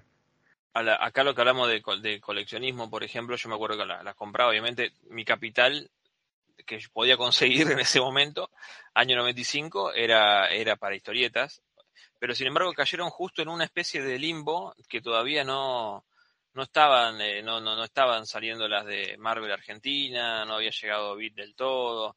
Hay un, justo llegaron en un limbo ahí, digamos, de entonces me podía comprar algunas cuantas, pero sin embargo yo veía que ya cuando estaba la comiquería eh, local, que vi ese álbum gigante con la tapa, con Flash en la tapa corriendo, Sí. eh, que tenía, que tenía la, eh, como vos dijiste, lo, y Wing los, eh, como un folio para poner adentro la- las cartas, que yo decía, ah, bueno, dije, Sí. esto es otro nivel, Claro. eh, porque yo venía de figuritas baratas, sí. y esto era card que nosotros acá, en, en- al menos en Latinoamérica, no, no estaba esa cultura gringa de la, de la card, del cartoncito. Y, y ver eso, eso sí, y había gente que realmente, yo veía pibes que realmente se habían fanatizado con eso, eh, de mi edad, obviamente, o un poco más chico, ponele, que algunos los impulsó a leer historietas y otros no, y otros no les interesaba, les copaba mucho la imagen, les copaba mucho el dibujo, pero eh, pegó muchísimo. Y de me acuerdo, bueno, ahí vamos a- con la, la- las cartas que pocos las recuerdan, que venían las salchichas. que venían las- Sí. en la... eh, no me acuerdo en qué, qué marca era. Eh, las bienísimas creo que eran. Eh, Creo que después, un par de años después, ya 97 por ahí, venían de DC otras otras cartas que venían adentro un paquete de salchichas dentro de un folio. Cuando dijiste lo del álbum de Pepsi, quería hacer un pequeño impasse ahí. La, la figura de Flash es el dibujo de Boris Vallejo y es una de las metalizadas espectacular que tiene Sí. la colección de Pepsi Card. No lo nombraste, pero ese dibujo es del gran Boris Vallejo. Que metalizado, como viene en la colección, es tremendo y que en este momento lo tengo en mi mano y le estoy besando y le estoy por hacer el amor, más o menos. Ah, Poné la velita. Poné la velita, ya que estamos. Exactamente. Pero había que nombrarlo, no puedes dejar pasar ese dato, por favor. Bueno, otra, otra línea de trading cards que puedo personalmente decir más adelante en el tiempo, un poquito más adelante, son las trading cards de Dragon Ball Z, que sacaban también Ultra Fibus, o sea, lo que sacaban de figuritas, también sacaban una colección de trading cards, que eran 100, pero estas no venían en un, en coleccionador de folio, te la, o sea, la pedorrada era esta, te la venían en una, cajita para guardar las, las, las 100 tarjetas adentro, ¿viste? Que era re pedorro, o sea, básicamente, yo pensaba eso, básicamente miraba y decía, esto es re pedorro guardar las figuritas, las, las trading cards, porque no, no puedes verlas, tenés que una por una como fueran postales, ¿viste? Pero bueno, la cosa es que esa colección costaba también de 100 y venía con la- una, una digamos, subserie que eran de personajes que vos podés pararlos. O sea, lo plegabas y se despegaba, o sea, si vos lo levantabas la figura troquelada, se paraba solita. O sea, quedaba la figura así, la silueta. Así. Y la cuestión es que estas trading cards tienen arte terrible, porque son capturas básicamente de la serie. Son todas capturas de serie, nada dibujo hecho por copiado, esa cosa. Es todo oficial esto, básicamente, arte oficial.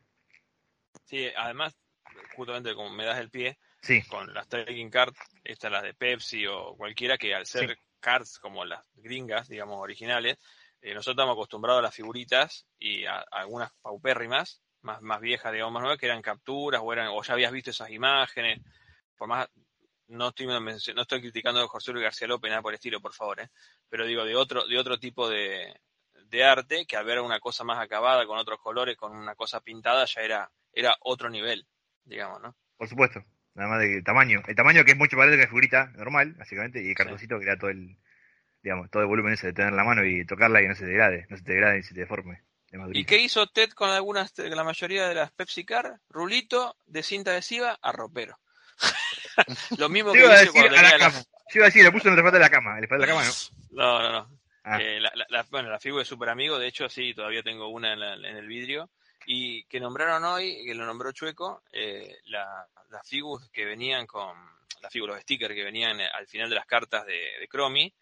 Me acuerdo las de Stonderka que eran, plat- eran doradas, Sí. este, que era una cosa, y en ese momento yo con, no sé, ocho años, por decirte, siete, eh, tenerlas ahí y decirle las voy a pegar en algún lado, pero tiene que ser un lugar especial, porque esto lo vale. Entonces, era, tenías vos ese sticker ahí, no me daba lo mismo pegarlo en cualquier lado, era como que dije, lo, donde lo pegue tiene que ser para toda la vida, era, ¿no? Claro. Tenía esa intencionalidad. Pensamiento de chico, no absurdo, pero era como Claro. que uno pensando que iba, como era, era dorada, era una cosa especial, tan buenísima, uno le daba ya un rincón especial, ¿no? Volviéndolo Bueno, pues, es como decir con las figuritas que siempre veían, veían una especie de extra de colección que eran figuritas que no se pegaban en el álbum, eran para volver a pegarla en cualquier lado, de la carpeta de la escuela, en lo que sea. No eran para poner el álbum, básicamente. O venían así. Ah. Eso siempre hubo en los álbumes, básicamente. No, sí, sí, sí. Además, este, la- lo- los respaldos de la cama siempre tienen de todo. Sí, sí, alguno, uno conserva su cama, No te digo, o la carpeta de la escuela, o cuaderno de la escuela, lo que sea, le pegabas figuritas esas, ¿viste? Volvés cosas. Sí. Por en mi caso yo hacía esa cosa, la pegaba en la, en la carpeta de la escuela, digo, tengo... Acá tengo una llena de, cosas de chicle, tengo figuritas de chicle. era era una, eh, la- era- sí, de cuaderno, era un cuaderno que tenía así, le arranqué la hoja y bueno, guardé la, guardé las Sí, hojas. una, una cosa muy graciosa es que de, de Cromi, por ejemplo, o de, o de otras empresas, que la fruta que mandaban en los textos, que metían ahí entre las figuritas o las cartas, que por ahí decían una descripción de la imagen, y ahora Leo no va a agarrar la espada para pegarle al mutante. Eh, vos decías, sí, lo estoy viendo, señor Cromi, gracias. Y si no, se mandaban cualquiera. Bueno, por se suerte, mandaban cualquiera. por suerte después Ultrafigures eso ya no lo hacía. O sea, todos los textos que acompañan cada figurita es todo fehaciente, es todo lo que lo que te relata la, la historia del capítulo, lo que sea que está mostrando, es real, o sea, nada de chamullado de cosas chamullar. O sea, Sí, yo te hablo más ochentoso. Vos claro, bueno, por eso hacemos la comparativa, la comparativa 80-90. Ya después, en el 90, leías el, epígrafe de cada, de cada figurita y te decía, era parte del capítulo, te decía, por ejemplo, el personaje mira para tal lugar, hace tal cosa, porque dijo, porque el capítulo pasaba eso, era todo. Porque, o sea, acá lo de los muchachos de Ultrafigus decía libro álbum, o sea, no te decía que era figuritas, era un libro álbum, porque la idea es que vos juntabas figuritas y si vos las completabas el álbum, era como la historia, digamos, del capítulo. En ese caso, Claro. el capítulo de Dragon Ball, por ejemplo. Como una historieta, digamos, del capítulo. Claro, cada como fuera una historieta, un cuento, ¿viste? Tenías todas las imágenes, cada foto, era como cada fotograma, y te contaba la historia del capítulo, básicamente, del capítulo. Y Goku va a ser la Genkidama. Claro, algo así, ponele, claro, en este momento pasa una cosa, sí, te encuentran en la Feria del Dragón, bueno, piden el deseo, bueno, todas esas cosas. O sea, es como un resumen de 20 capítulos de Dragon Ball, básicamente, en el álbum, así. Sobre los vasos, me acuerdo que también muy ochentero, me saltó el recuerdo ahora, que estaban esas publicidades que nos volvían locos, ¿te acordás, Chueco? Sí. Este, de, de, de- de verlo, porque nosotros, eh, o sea, es, es impensable hoy en día con la invasión gráfica que hay, y celulares, y internet, y imágenes al alcance de se- segundos, de cualquier cosa. Pero vos tenías el dibujo a la tal hora en particular, una vez al día, que con suerte, si no tenías Cablim, o antes de Cablim, digamos, no había, no había otra forma de ver dibujo. Y de golpe, son las 10 de la noche y te ponen una propaganda donde aparece un, los Simpsons o, no sé, o, o los Thundercats o lo que sea, te llamaba la atención de chico y ibas corriendo del televisor a ver dos segundos de eso porque eras así de fanatismo. Y me acuerdo de la- las publicidades, de las primeras publicidades de Pepsi, de los vasos de Robotech que eran este de vidrio, como los de He-Man también, Y Thundercats. ¿Qué? y Thundercats, que eran de vidrio. Todo, todo fue 80, era vaso de vidrio. Todo lo que era 80 vaso de vidrio y después recibió el castillo. Sí, no tuve nunca ninguno. Que la leyenda cuenta de que esos vasos se rompían, se rompían con solo mirarlos, básicamente. Sí, Yo me acuerdo de la, de la, de la publicidad que la, la, la pasaban, la pasaban repetida, pero La publicidad tenía la imagen, tenía la escena de Mimei cuando se caía de la, del Baritec y le daba la mano a Rick para que se meta dentro de la cabina. y, y decía al final después decía 12 tapitas o algo así del paso de los toros y de Pepsi juntando y te dan el vaso y a la mierda. Sí, yo me acuerdo que esa, eso me quedó en el tema de nunca haber podido comprar el- los vasos de los Power Rangers. Eso es lo- Go, go, Power Power que, era- Rangers. que eran los vasos con tapa, obviamente, vaso con Los de tapa. plástico con tapa, sí. Claro, Sí. que era un poco. El, el arte era un poco pedorro, obviamente, el arte era un poco pedorro porque era dibujado, pero bueno. Me acuerdo que fue una cosa que para decir vaso que yo recuerdo, línea de vaso que yo había querido comprar o tener, eran esos, Power Rangers, de Power Estaban Vasos. buenos, estaban buenos, me gustaba. Los Pero después, tuve obviamente lo de fútbol, eso. Yo, yo digo decir, no, me gustaba el fútbol, pero juntaba, ahora sí juntaba los, viste, esas, las de Pepsi Fútbol, porque eran gratis, obviamente, las, las conseguía de nada, las tres casas de fútbol, y el vaso, tuve un par de vasos de esos de fútbol también. Que estaba la- Tristelme que se fría solo, dicen, el vaso, de- el vaso se fría solo, como ya dije. Estaba Palermo y otros jugadores así famosos de esa época. Y me acuerdo que eh, eso, eso era de todo, básicamente. Habían sacado trading cards de esas de fútbol, había vasos, había pósters también.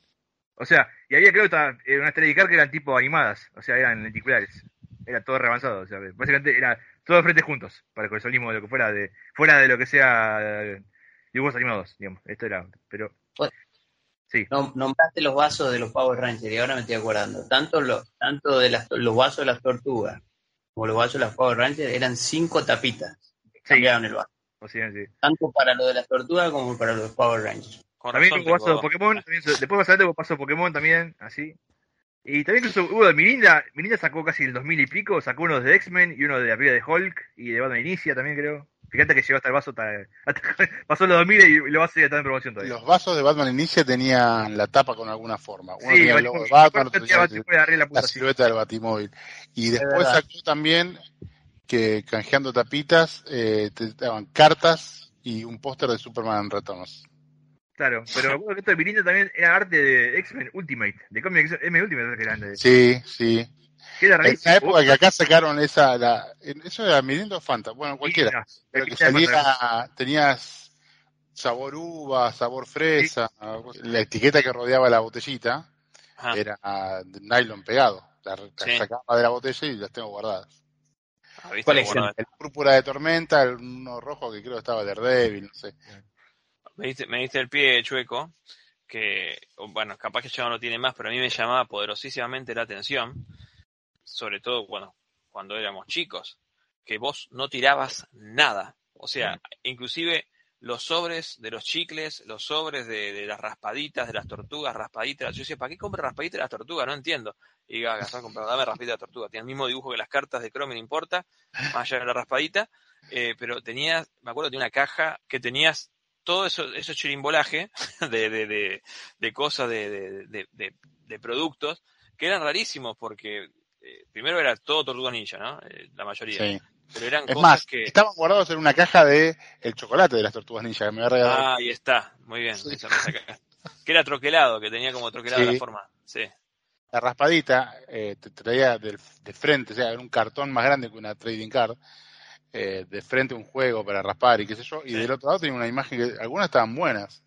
Sí, pero yo me acuerdo que yo las veía y eran, por ejemplo, Cromi, hablando de Tortugas Ninja, sacó eh, tres, Tres. eh, tres este, mazos, que el último, que es un dominó, bastante chorongo, Ese no lo Eh, tengo. la, la- la o sea, la primera tiene las imágenes casi de tortuga, que la vimos en tipo la guía de estilo de García López, porque son las mismas Sí. imágenes que se repiten.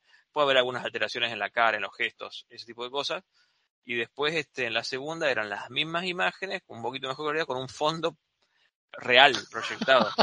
Donatello saliendo de la luna. eh, Sí, que algunas sí. las trataban de ensamblar más o menos coherentemente y otras no tienen ningún sentido. No.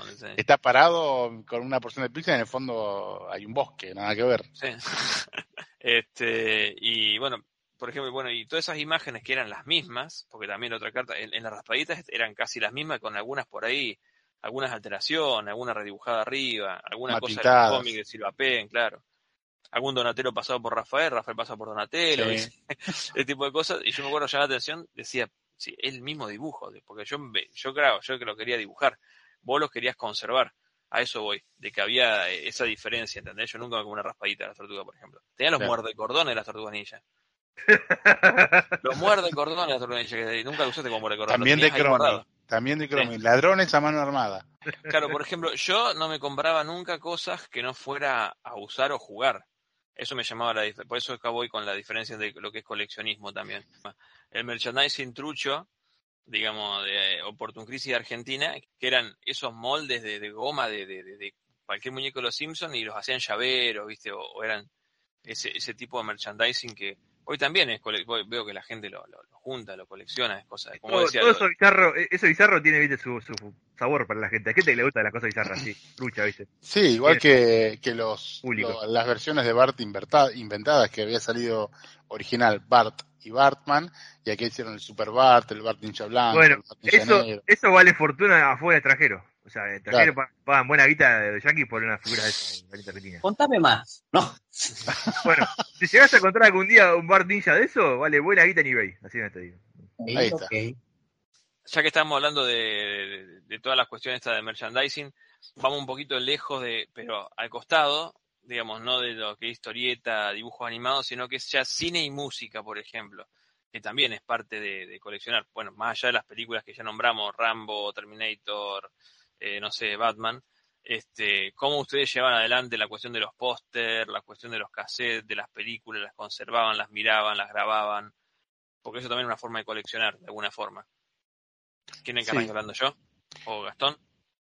Eh, bueno, eh, no, sí, yo también siempre referido a. No coleccioné películas o música abiertamente, siempre estrechándolo a los gustos que uno tiene. Obvio. Eh, de la música me retiré cuando la música se dejó de comercializar eh, en físico, digamos. Eh, cuando cerraron las disquerías, cuando no se vendía más discos y todo eso. Eh, pero nada, coleccioné en una época vinilos. eh, y después, porque, porque un, la madre de un amigo me había regalado, no sé, 15 de los Beatles. Entonces de ahí empecé a comprar un par más. Y cuando dejé de tener tocadisco, dejé de coleccionar y pasé a los CDs.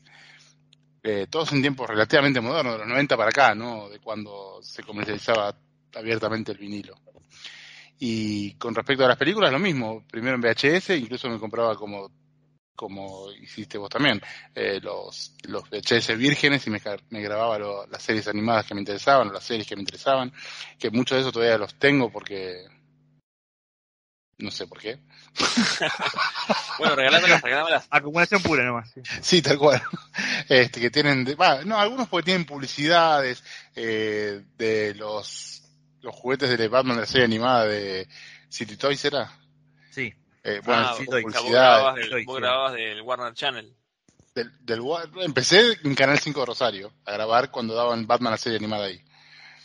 Y del Big Channel y después de, de Warner. Y de Fox, me había grabado toda la serie de X-Men de los 90. The Big Channel. Bueno, así que sí, coleccionaba VHS también y les hacía con las revistas de información, esas tipo Comic Preview o Top Comics, después en algún momento las, las recorté todas y le hacía carátulas a los VHS vírgenes, superponiendo clásico. imágenes. Sí, mucho tiempo libre. No, pero ahí, ahí está el, el amor que uno le ponía. al- No, no eso, había, ¿eh? no había forma. Hoy en día te podés buscar la tapa, la imprimís en el papel que vos querés. Es algo más profesional. En ese momento Claro. nos apañamos como podíamos. Y ahí está. Sí. No es lo mismo. A nosotros, a mí no me servía tener, te tomo la posta, un VHS negro. O con el que escriba con lapicera que diga Batman, ponete. No, tenía que ponerle algo más. Onda. Sí, Claro, una figurita, un sticker, algo. Y no, si yo con no, con la música todo, todo copiado, cassette. De hecho conocí los CD en tu casa.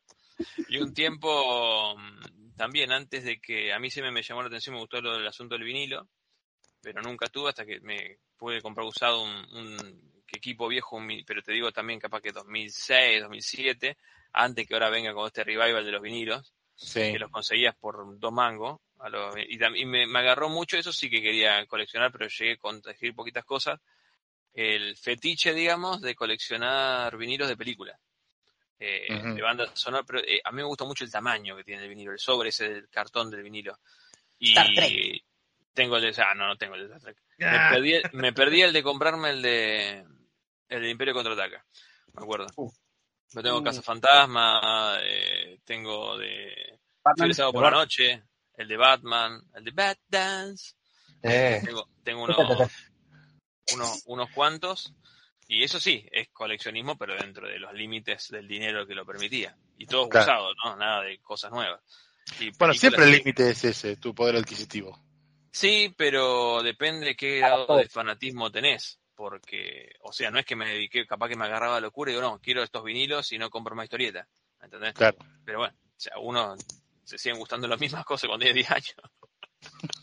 Eh, y con, sí, con el cine también, la cuestión de a mí no me servía grabar una película y tenía un montón de VHS, todos me quedaban mirando diciendo, ¿para qué tanto cassette? Porque yo no trataba de no borrar. Me acuerdo que las primeras cosas que intenté coleccionar porque no... Bueno, lo que tengo, el primer VHS que tengo tiene dibujo de Fantasmas de Cablín, de cuando daba en ATC, de dibujo también del 5 de Rosario, como decís, el del pez sonriente de Batman. Sí, episodio el de Capitán. Payaso. Exactamente. Este, todos eso lo- los tengo en VHS porque era por la idea de poder volver a verlo cuando yo quería sin depender de la el streaming, ¿no? Que hoy es en día. Claro. Este, sin depender del canal. Y, y lo que empecé a juntar, que era me compraba religiosamente un VHS, era cuatro capítulos, antes de Expedientes X, que después ya de- derrapé ahí, era Lois y Clark, la nueva aventura de Superman, todos los sábados de la tarde clavado ahí con la videocasetera para grabar los capítulos. Este, que después ya cuando grabé la primera temporada completa yo dije, no están todos buenos. Entonces empecé como a, a, editar y a quedarme con los mejores. Y después terminé borrando todo porque le grabé arriba Expedientes X. Pero sí, esa cosa de, de, ir romper la bola a un conocido que tenga una computadora para que me haga una, una edición, una impresión, el lomito para ponerle las letras, todo ese tipo de cosas ya es una cuestión de coleccionar porque este estaba coleccionando, o sea, quería los capítulos ahí, verlos cuando yo quería. Eh, es, es otra cosa. Y con música también, mucho cassette, mucho CD, bueno, todo lo que le pasó a todo el mundo, ¿no? Dividí después también, cuando podía llegar a, a grabar, este, no tanto las películas completas, pero sí en Avi, viste, todo lo que, o Los Manteros, lo que sea, era, era, venga, todo lo que, lo que lo- todo lo que haya. A, mí, a, mí, a mí me pasaba también, algún, algún que otro VHS debo haber grabado.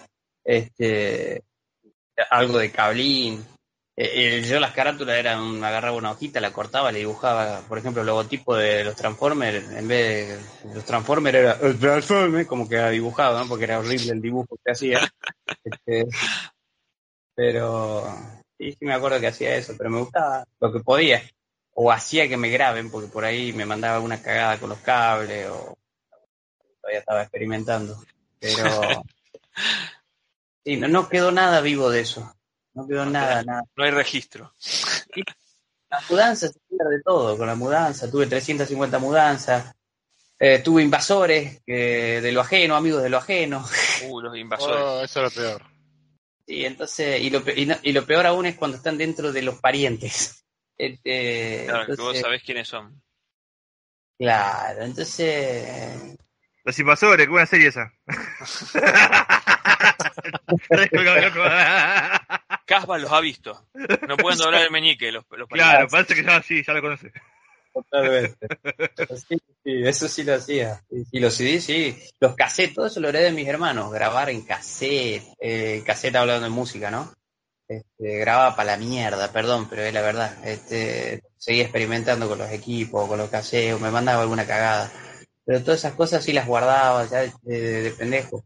Me gustaba. Los vinilos no tanto, los vinilos no. No, no. Llegué, había un tocadisco en casa que era de mi abuelo, que lo usaba como, como una especie de, de banda o de, estructura para que Cobra pueda poner sus secuaces ahí. Con algunos chicos. Este, pero nada más, no, no. Pero sí, era hermoso. eh. Los VHS que uno, que uno grababa, sí, eh, guardaba cariño, eran muy importantes. Sí, y de, bueno, con póster y ese tipo de cosas también, era al videoclub, este, Los pedirle- póster. Sí, ahí, eh, cuando descolgaban, estando ahí acechando, a ver, para, y bueno, Eh. había ya videoclub que te los guardaba, digamos, lo dejaba ahí, te lo vendías, no sé, a dos pesos, un peso, en esa época. Y yo tuve el del juez Dredd, de Stallone, la de, de Independencia, y después, bueno, los reviposter que he nombrado de, gracias Muñoz. Space Jam. Y de, que vivían regalando en los videoclubes del Space Jam, nadie lo quería. ah, Qué raro eso, ¿no? Pero bueno. Para mencionar, Y- yo tengo un amigo que regaló hace mucho tiempo atrás, el de Resident Evil, de, viste, con Mila Jovovich, el, el póster de- de- ese póster de videoclub lo tengo guardado. Nunca lo colgué, pero bueno. Le- porque una cosa que no, por no poderlo, porque tengo, viste, la pieza no tenía condiciones para colgar póster. Pero lo tengo guardado ahí, es lindo póster, o sea, no voy a negarlo, es lindo póster, no voy a venderlo tampoco. Eh, después tengo, bueno, más, más moderno, obviamente, Rápido y Furioso 5, lo gané en un sorteo de Facebook, justo gané un póster de la película. Así que junto con más o menos la película también, cosa de colección. Turito. Y también tengo, hace poquito conseguí el de la película, la primera película, el póster de cine de la primera película, que es una gollita en ese sentido, el póster ese. Algún día quizás lo cuelgue, vamos a poner a... Hay que- yo- Hay que marcarlo. si me Bueno, sí, si mejoran las cosas. Eso me lleva a la, a la siguiente pregunta, pero del pasado, no la actual, que ahora sí. Ahora estamos hasta la bola con el espacio, con muchas cosas. Sí. Este, en el, en el pasado, por ejemplo, cuando empezaban a juntar cosas que no tiraban, no sé si eran coleccionistas o no, pero no tiraban las cosas, cómo las guardaban, cómo las atesoraban, cómo las categorizaban y cómo los veían los otros, eh, ¿sí? Y cómo manejaban esto durante, no sé, con, con, su convivencia familiar en su casa, si lo respetaban o no, o lo- cuando venían amigos y no entendía una mierda cuando veía los pósters pegados de independencia, como en mi caso, por ejemplo, ¿qué hace eso ahí? ¿Por qué no tengo una mina en bola? Decía, ¿por qué no tengo una mina en bola? ¿Entendés un qué auto, hace con el un póster auto, de no, te- no tenemos un póster Ah, especial. ¿por qué te un, un ovni destruyendo la Casa Blanca? Ponete una mina, comprate una Playboy y ponete una mina en bola, me decían. Claro. Póster lógico. ¿no? Mi hermano es gringo coleccionista. Me acuerdo que una vez levanté el, perdón, tema aparte, pero me acuerdo que mi primera impresión cuando levanté el colchón de su pieza, co- compartimos piso, cualquier cantidad de revistas Playboy, le dije a mi vieja, mi hermano es un coleccionista de revistas, es tremendo toda la cosa que tiene bajo el colchón. Están todas pegadas. Estaba cultivando a Caro, viste, cultivando series ahí. eh. Sí, siempre tuve, o sea, mientras viví con mis viejos, eh, tuve- espacios, digamos, y, y los ponía ahí, los exhibía sin problemas. Eh, lo que no tenía tanto eran amigos, y si tenía amigos, no los llevaba a mi lugar. Mirá, O sea, era como que, Para que Era le un privilegio. Soy normal, soy normal, chicos, ¿eh? este, el único, el único que tenía acceso total eras vos. Vamos. Después. Otra, otra que Total Access. Es la clave del super, la, la clave de. Eh, y después cuando me fui a vivir solo, que me fui a un espacio más reducido y muchas cosas quedaron en la casa de mis viejos. Eh, y nada, me acuerdo cuando me- finalmente llegué a la casa en la que vivo y donde sí tengo un espacio dedicado a esto, eh, había un montón de cosas que no las encontraba y habían quedado paradas en una biblioteca en la- de mi viejo, en la casa de mi viejo. Y bueno, nada, cuando las reencontré fue como tener todo eso por primera vez, que eran un montón de tomos de 5, de Vid, de revistas eh, de Scorpio, viste un montón de cosas que habían quedado ahí. Que Las Playboy. las Playboy nunca las dejé, que es lo primero que me llevé. Ah, Sí, Eh, y bueno, nada, ahora tengo sí un espacio es- y está todo ahí. Siempre te queda corto. Este, no, yo con el asunto de la, de la habitación, bueno, ya lo había comentado otras veces, ya tenía su, primero compartí habitación con mi hermana, o sea que había una especie de guerra fría por las paredes, ¿no? ¿Quién ocupaba qué de espacio en la pared? Esto es terrible, eh, sí. Lo Eh, conozco. este, acá te había un cuadrito, encima esos cuadritos que tienen un millón de años que ni sabes por qué lo pusieron ahí y quedó, y era una revolución sacar y poner otra cosa. Este, Era como los milicos, ¿viste? Los milicos de Casa Gobierno, ¿viste?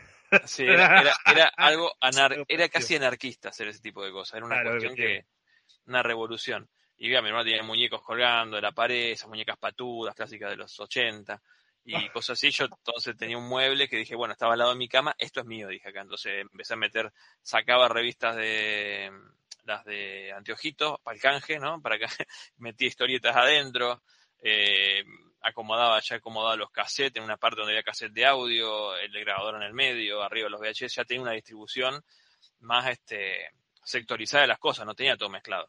Esa es una, una forma de, de buscar la colección. Y también pósters y esas cosas, me acuerdo, todavía tengo restos de papel que agarré la se me había, la primera, la primera que tuve de Batman Outsider, que era la número 5, creo, la que está esa tapa alucinante que están rompiendo la pared. Sí. Este, se me salieron las tapas de la revista. Y en lugar de volver a pegarla, yo dije, listo, tengo dos pósters. Y, y la de Batman Outsider, la tapa la pegué en la cama con plasticola. Y la, y la otra, la contratapa, que era la imagen del logo de Batman la película, lo pegué con plasticola, pero en el ropero. Este, así va sectorizando. Y después, bueno, también póster de Depredador de Arnold, este, en este lugar que eran gigantes esos pósters de cartón.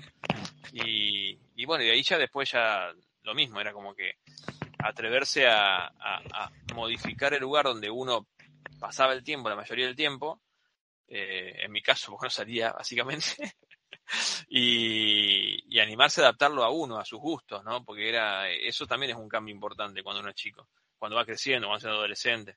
Claro que Eh, sí. Esas cosas, Son cosas que se va apropiando el lugar, se va animando, y después, bueno, ya cuando mi hermana se cambió de habitación, que la, la- no digo que le eché, pero más o menos, ya ahí ya, ya era el descontrol.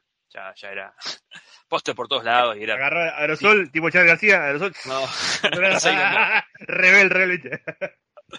No, no, ahí ya estaba mezclado póster de Ramones con póster de Kim Basinger, con póster de, de, de lo que venga, inclusive cuando no había póster, fotocopias, amigos, fotocopias Ay, de, y, y los póster de 5, que venían adentro de los cómics algunos póster de 5, o los de que sacó este eh, Marvel Argentina, el amigo Muñoz. Sí. Todavía lo tengo ese pegado. Eso también era, era todo ahí como, se hacía como una especie de, para tapar, primero vamos a tapar esta manchita humedad con un póster, después Sí. tapamos otra y cuando damos cuenta tenemos un empapelamiento total de... Claro, claro. sí. Sí, Eso, eso lo vi en la casa de un amigo que tenía esa cosa. Tenía una enfermedad, chabón. Tenía, o sea, un talento para pegarle porquería a la, a la pared tenía, chabón, terrible. O sea, pero bueno. Yo porque de envidia, porque no puede hacer esa cosa. Eso- Yo envidia porque no puede hacer es- eso, obviamente. Esos ácaros. Obviamente que yo de envidia porque no puede hacer esas cosas tan tanto, tanta meticulosidad en la pieza, pero bueno. Sí. Eh, todo, todo el mundo le busca la vuelta a eso, ¿no? Cuando es adolescente. Yo la verdad que tengo que soy un agradecido porque mi hermano mayor jugaba al básquet. Él era de poner los póster de Mike Jordan, de Marcelo Milanesio, del Pichi Campana, jugadores de la- del básquet argentino. Tenía banderines de otros lados. Eso, eso venía con las cosas, hablando de promociones. Eso venía con las, viste, las gaseosas del momento, ¿no? Había banderines, versión de banderines de, de básquet con la. No, todo, bueno, él lo compraba en las revistas que venían especializadas. Sí, pero Estamos- también creo que Sprite sacaba eso también en épocas, Sacaba, de- sacaba, pero. Vos tenés en cuenta que mi hermano hoy, el mayor, debe tener 55 años, entonces él compraba esa de antes, entonces ya la pieza ya estaba acondicionada a las piezas y, heredamos eso, junto con mi hermano, con otro, el gringo, heredábamos eso. Es más, el- volviendo un poquito al tema, pero rápido, el tema, el concepto de trading card yo lo aprendí gracias a mi hermano, él, que me, me introdujo la- las cartitas, las, a la- las uppercase y las tops de básquet de la NBA, y yo pensé que eran figuritas. Y Ah, no, pero che, la marca era Upper Deck. Upper Deck no era la de esa que de. el Deck y, y Sí. Top y la, y Tops, claro. la NBA. Sí, y, eh, y tenía, tenía los póster, tenía todo él y las banderines, entonces nunca hubo problema con e, en ese sentido. Ahora, yo llegaba a poner un póster, qué sé yo, de Batman al lado de Michael Jordan y bueno, iba a quedar medio raro, ¿no? Pero... eh, no importa. Pero... Me acordé la de, de, de Kids, que ponían póster de Michael Jordan y ponían póster de otra cosa. Así. Eh, no, no. Era muy 90 pero no, nunca tuve problema, yo soy un agradecido en ese sentido. Me acuerdo que pegaba los pósters de las revistas de videojuegos, todas esas cosas, no, mi vieja no hacía nada, no, no importaba, no importaba. Podía haber un rinoceronte debajo de la cama y nadie, nadie iba a decir nada, boludo.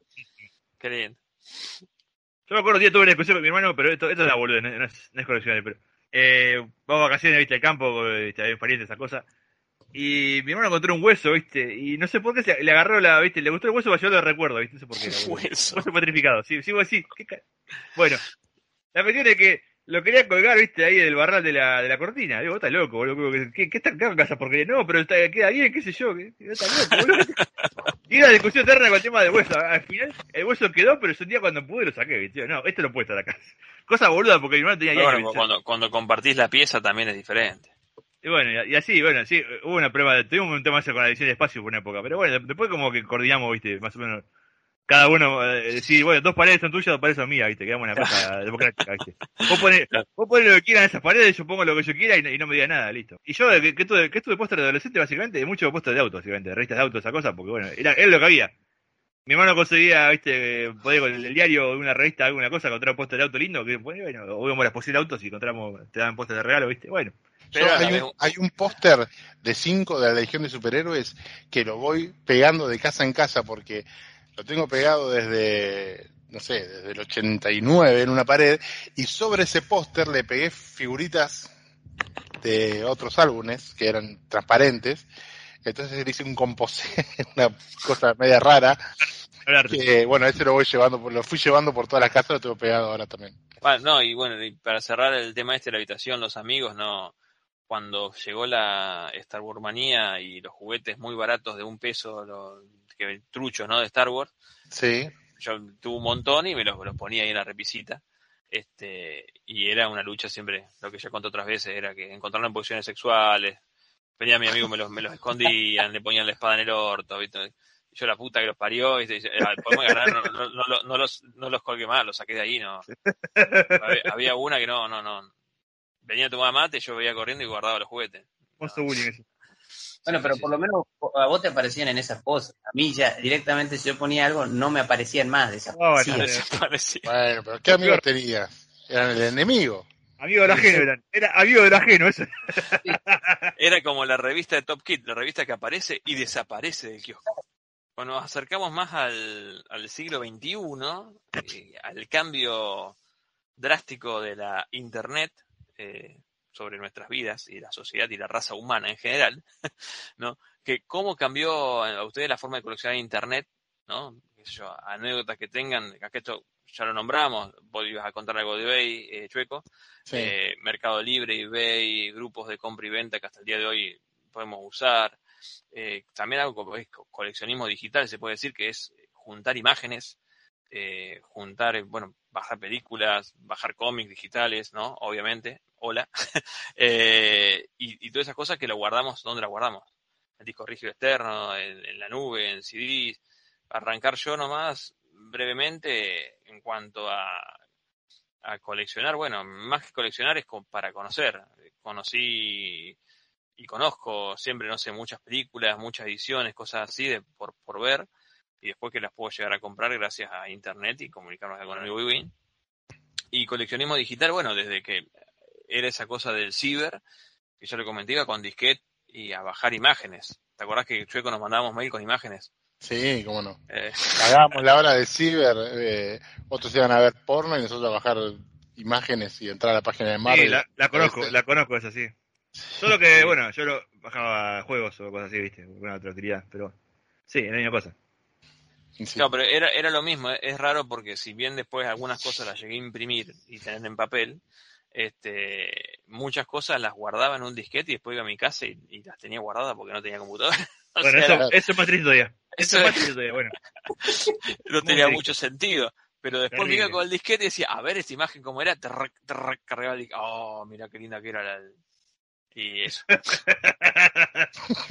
Éramos triste, pero Era, pobres. for- era una forma de coleccionar. La miseria También. pura, viste. Estás Absoluta guardando miseria. algo. No, y esos disquetes de mierda, cuando uno se te cagaba, decía, uy, acá qué imágenes tenían, la tengo que bajar de nuevo, no me acuerdo qué era. Sí, sí. Te agarraba la desesperación si sabes por qué.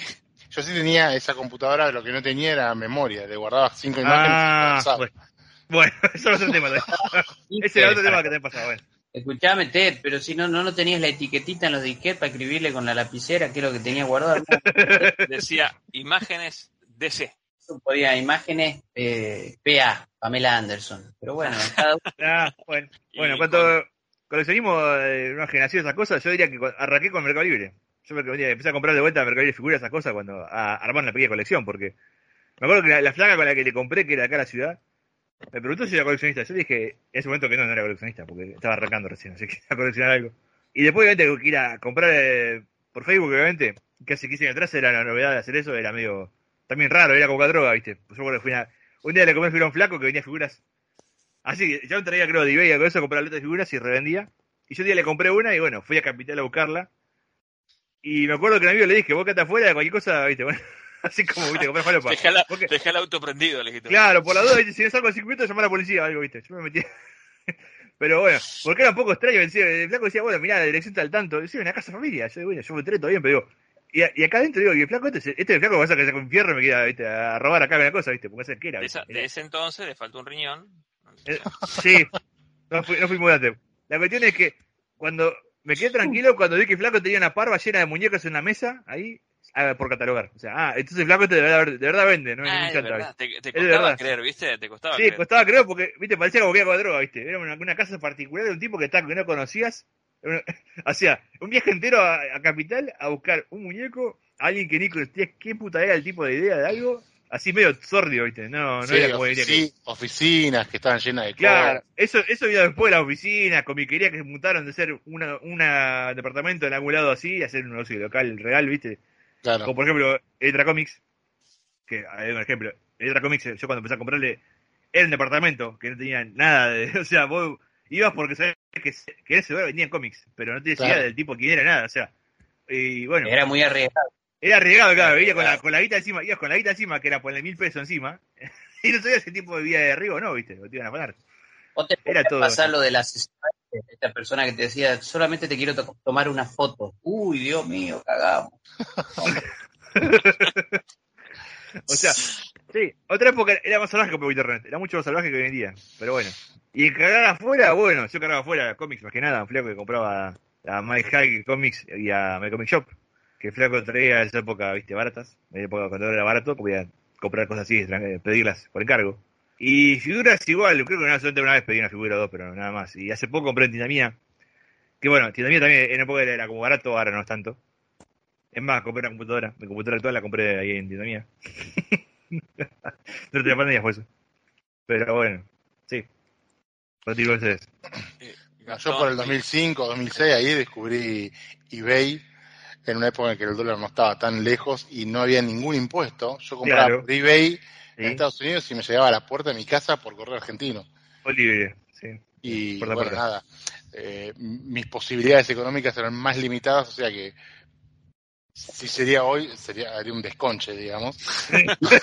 Pero en esa época estaba recontra encajetado con, con las animated series de Bruce Timm y Paul Dini y me, me hice traer la, la Watchtower, la Jabalina, un montón, todos esos packs que venían de A3, eh, el lobo que había salido para San Diego Comic Con, el Solomon Grundy que venía en una caja que, que era como un pantano, no sé, un- me hice de todo.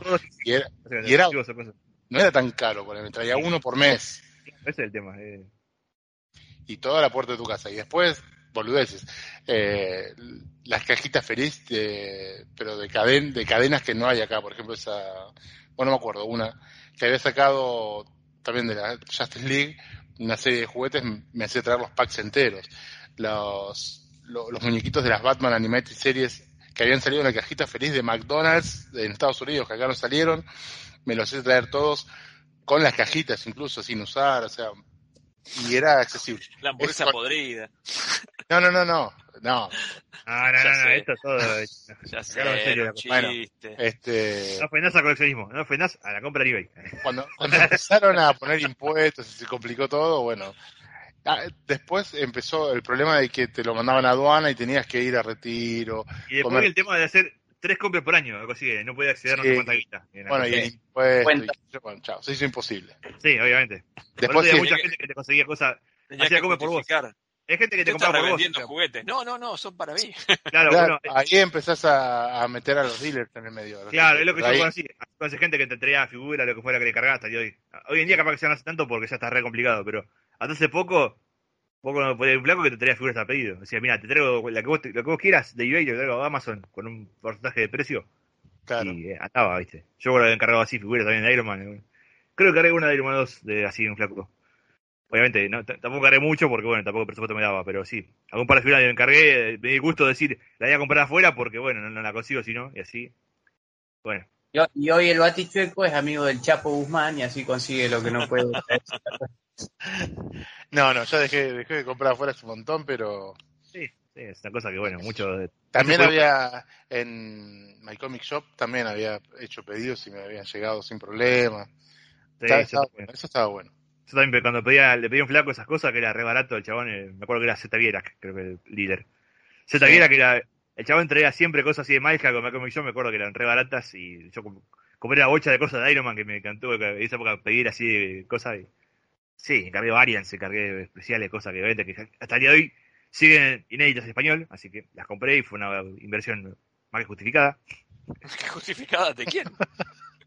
Ante él mismo. No, porque digo, para, cole- o sea, para que coleccionan, porque vos decís, bueno, a veces comprar algo decís, ah, qué boludo, si se puede lo sacar más barato, ¿viste? No, lo compré y vale la pena porque sigue siendo no raro. compra boludeces como el chico que compra jaitas felices, compra cosas posta. Bueno, eh, cada compra, uno compra lo que puede y lo que se le canta. O sea, vamos a, vamos a respetar lo que las ideas, ¿no? No, Hoy en ya, día nunca, ya, ya nunca compré nada, yo en internet no le entendí. Hoy en día, por menos, la ciruja, la ciruja me saca la gana por lo menos de, de comprar cosas afuera, ¿viste? Podemos comprar la ciruja que es parecido, comprar así, algo que, por que valga la pena, encontrar cosas raras, ¿viste? No tanto ahora. Feria Ciruja, le decimos a la gente que está escuchando, que no conoce. Es un una grupo de compraventa. de coleccionismo Sí. este, en Buenos Aires y que está que explota ahora de, de gente de coleccionismo, de muñecos, de cosas, de todo. Claro, lleva ya más de 10 años en, en existencia. Pasa que ahora llegó, digamos, al mainstream. Era una cosa muy chiquita y empezó Ya de, así. de de ciruja le queda poco, me parece.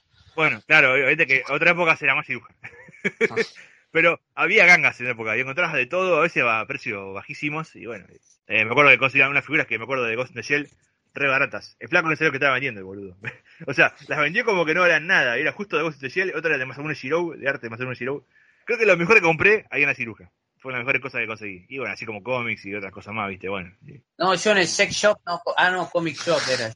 Eh, no, de internet, lo- cuando estaba Book Depository, que era la tienda esta británica que ahora es de propiedad de Amazon, me gustaba comprar cómics este, por ahí, como que aún, aún con el tema de las reglas esta de aduana y demás, era dentro de todo accesible.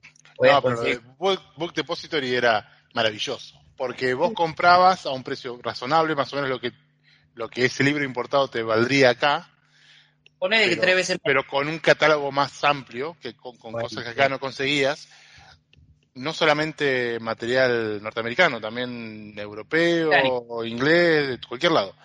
los Eh, cómics de, de- de Inglaterra, por ejemplo, solamente se consiguen ahí y algunos los conseguí, por ejemplo, están muy buenos. Bueno, y vos comprabas y te mandaban un envío por libro, así compraras 10, era un envío por libro, Sí. sin cargo y te llegaba a tu casa. ¿Cómo lo hacían? No sé. Pero te llegaba a la puerta de tu casa. Sí, por Estamos hablando hasta hace cuatro meses. No, no, no, para la Argentina no tramita, por el tema justamente que tiene todo el tema aduanero y todo lo demás, pero La Paz, creo que el sitio en sí, la empresa es propia, la absorbió Amazon.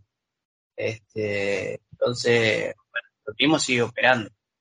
Este, y tiene, y tiene, tiene como una segunda casa, una, una extensión, digamos, que, que se dedica a otro tipo de, de catálogo.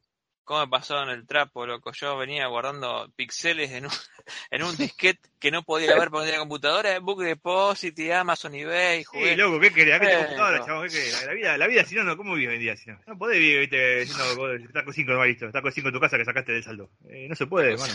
Ya, ya vendía, viste, hay que modernizarse, hermano. No se todo- puede coleccionar así, no se puede. Así no se puede las cosas, claro.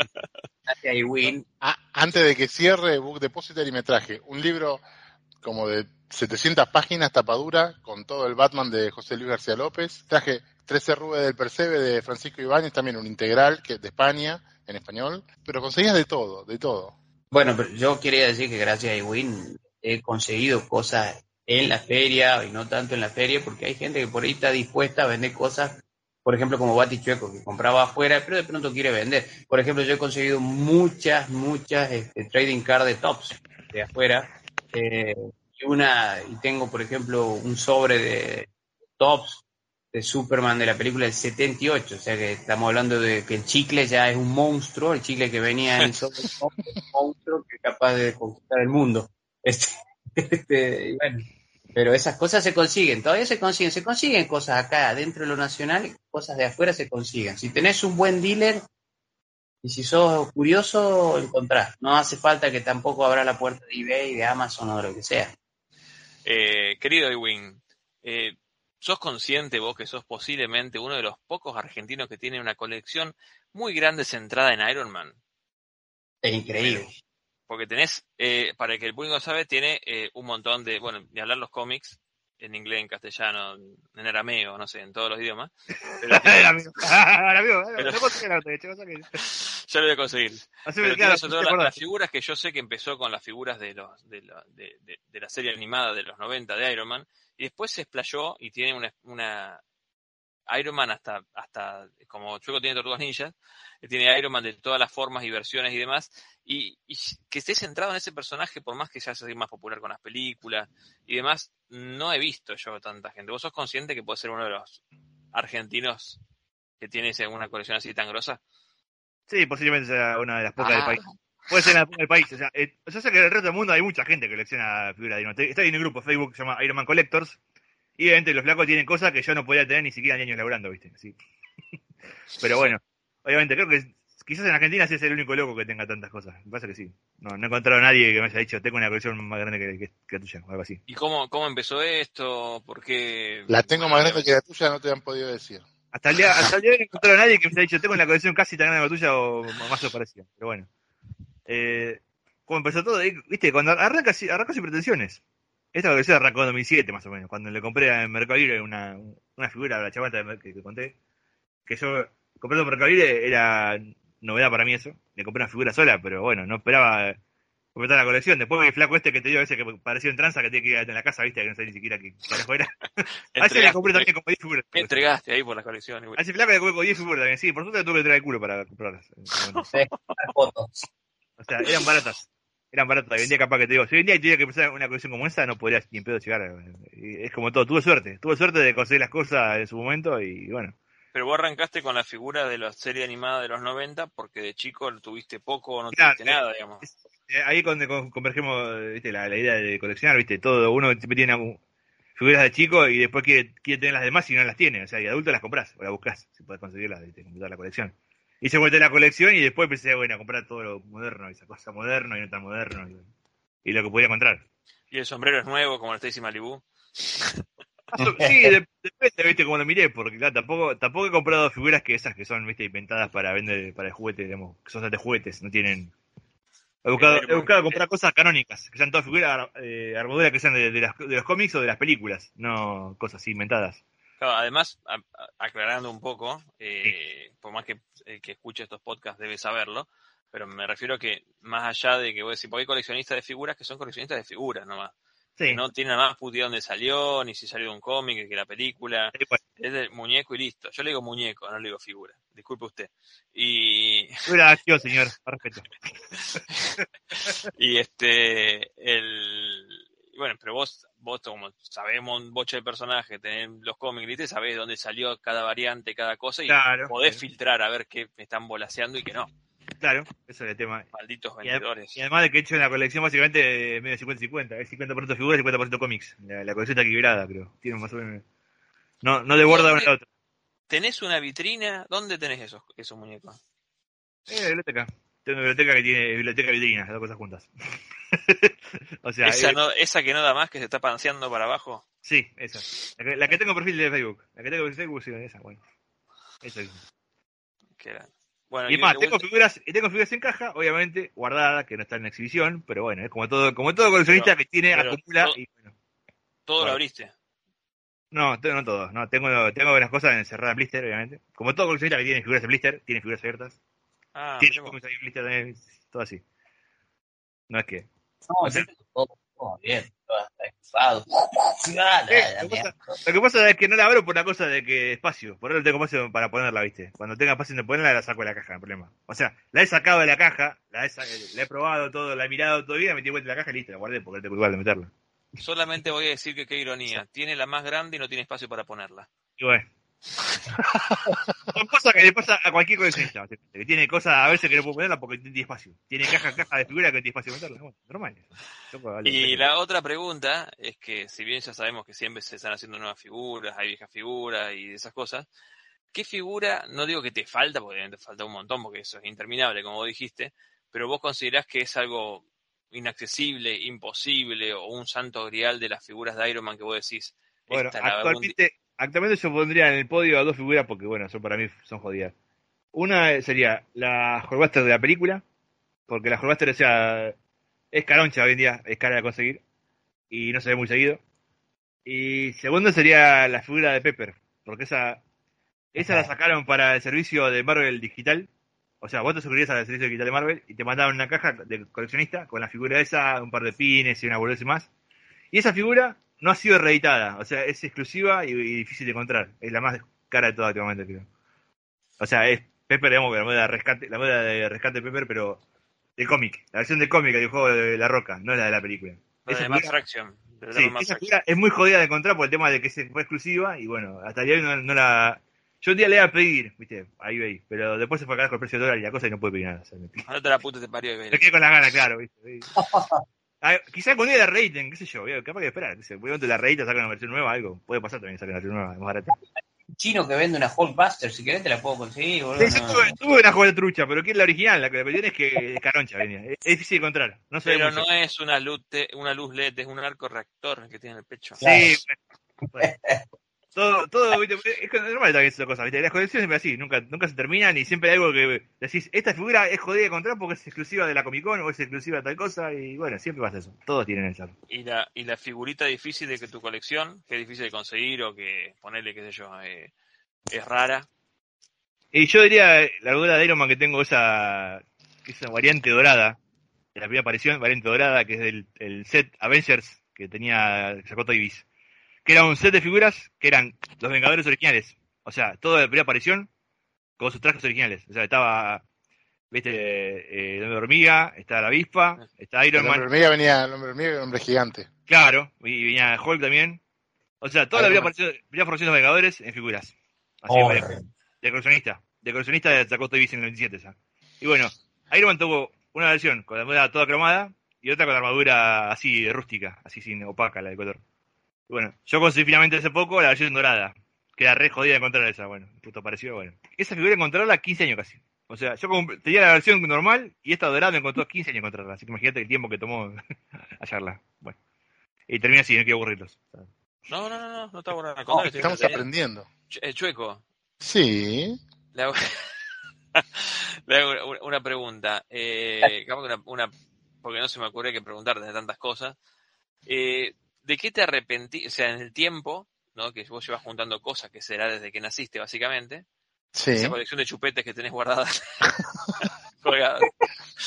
No, eh, desde, desde que siempre. ¿De qué te arrepentís puntualmente de no coleccionar o juntar en su momento, digamos? Por ejemplo, que, no sé, salieron las figuritas de algo y dijiste, no, no las junto porque prefiero comprar historietas. Y después pasó el tiempo y dijiste, ah, las quiero tener o cómo no las tuve o, o no las conseguí más. No sé. Eh, no, una de las eh, condiciones que conlleva ser un, como decía yo, un acumulador o un coleccionista desprolijo es que Ah. abrís todas las puertas. O sea, todo lo que sale, digo, esto me interesa, lo compro y después no avanzo sobre eso. Ah, pero le das el- la oportunidad. Claro. Eh, No te arrepentís de nada. Sí, eh, qué sé yo. No, en cuanto a esto, no. Eh, por eso digo, como que abro como me meto en todo y eh, no sigo en nada. Y algo Por que te haya que arrepentido, como decir, te costó mucho conseguirlo o mucha plata comprarlo y decir después que para qué carajo compré esto, para qué carajo lo tengo Bueno, ahí pero- guardado porque Pero porque, por ejemplo, durante mucho tiempo busqué y compré pagando bastante caro una miniserie de Superman pre-crisis que se llama La Zona Fantasma. ajá, Y ahora la va a editar Salvat. ajá, La madre. No lo hubiera comprado porque la va a salir el librito más barato, seguramente. claro. Pero bueno, yo que sabía en su momento. es en inglés. la En inglés, primero. sí. claro. Ese tipo de cosas. Pero después no, incluso he comprado cosas que no me gustan y de las que igual no me desprendo. Eh, sobre todo en historietas, en materia de historieta, que es lo que sigo comprando, digamos. El resto ya casi no compro nada. Incluso he hecho trabajo de hormiga, digamos, en, en momentos de bonanza económica que como contraposición tienen eh, una escasez total de tiempo y acobachando cosas para cuando se venga la pálida, digamos. claro. como para tener, hoy si yo no puedo comprar nunca más nada, tengo cuatro o cinco años de lecturas asegurados. ¿Qué nivel? también me ha pasado de ir, ir acumulando y ahora que separé, traje cosas para la casa de mi vieja porque no tengo más lugar y me quedé una biblioteca solamente con cosas que no leí, es una cantidad bastante grande porque son dos, digamos, tiene adelante y atrás porque no me entraba, entonces puse en el fondo y adelante otra y es un, es un tocazo de cosas para leer. Y no es que me digo, uy, me, me, me gasté este, todo el sueldo, sino que son cosas que se van acumulando y por ahí por tiempo uno no lo lee, porque a diferencia tuya, yo veo cine o veo serie o mi ocio se va por otro lado, entonces no me dedico solamente a leer. Además, viste, entonces se, me, se te juntan ahí las cosas y, y eso también está bueno. Es decir, acá se viene la, la pálida, como dijiste, tenés, tenés, tiempo. Ya le pregunto a usted, Casval, esta pregunta le va a doler. Casval, sí, sabemos que sos un hombre que tuvo muchas mudanzas y que ha vivido en muchos lugares, en muchos territorios argentinos. Y le pregunto en primera instancia, eh, ¿qué fue aquello que perdió, que todavía no puede recuperar, digamos, que ha perdido en las mudanzas, o que cree haber perdido, o que no tiene, y que, recuperó o quiere recuperar? Yo sé que hay cosas que recuperaste con mucha felicidad y cosas que no recuperaste. Entonces, centrate en lo positivo o en lo negativo, como vos quieras. Lo negativo es que, te afanen, o lo negativo es que te olvides algo en la mudanza, o lo negativo es que tu vieja o algún pariente que, esté viviendo mezcle las cosas en alguna caja, o que alguna mudanza se afane en algunas cosas. Pero, por ejemplo, lo que más me jode las tortugas ninjas. Desgraciadamente, en una mudanza no llegaron nunca a destino y debo haber llorado, qué sé yo, todo un año más o menos. un año por tortuga. Tenía la, tenía la, la camioneta esa inventada que sacó, esa 4x4.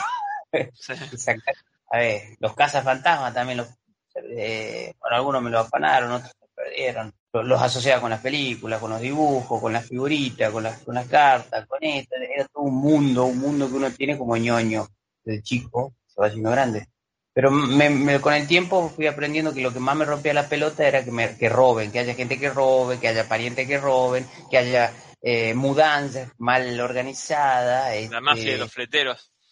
Eh, la mafia de los fleteros. o sea, recuperé mucho, recuperé mucho. Hay otras cosas que pude recuperar, como las mismas tortugas, tal vez más adelante, no, sé, no, no, no pienso en eso de, de recuperar el podcast empezó hablando de qué es ser un coleccionista o qué se considera ser un coleccionista. Yo creo que somos todos coleccionistas, es lo que dije. Depende del tipo de coleccionista que sos, cómo te lo tomás a lo que haces y, por qué lo haces. Yo casi todo lo que fui juntando, incluso los cómics, este, que también me pasó más o menos como las tortugas, he ido perdiendo cómics, me han, me han, sustraído cómics, este, pero lo he ido tratando de... Es como un rompecabezas emocional, simbólico.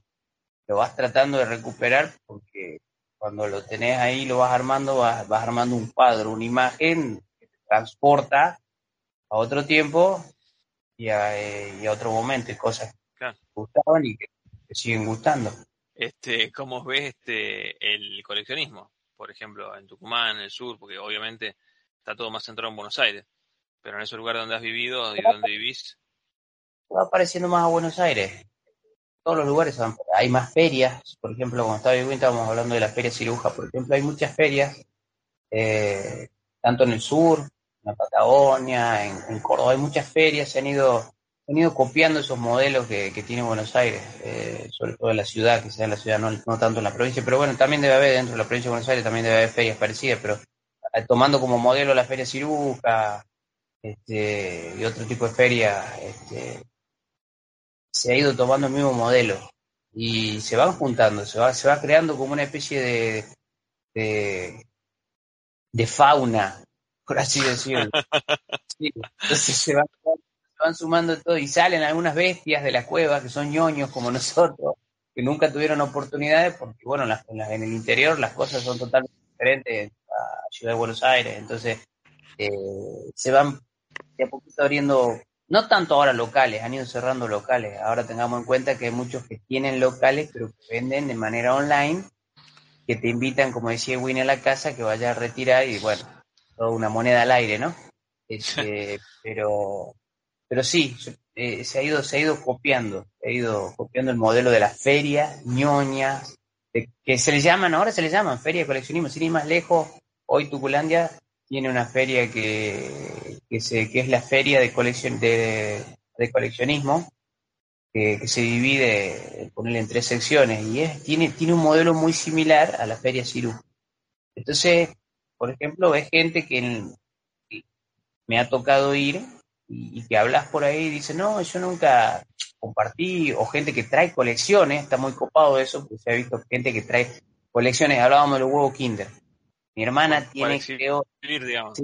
Claro, para exhibir. Mi hermana, por ejemplo, tiene toda la colección del huevo Kinder que salieron en los 90. Tiene todo lo que salió de los pitufos, los soldaditos de plomo. Tiene de todo, todo, es impresionante. Bueno, hay gente que tiene todo eso o más, o cualquier cosa que busques.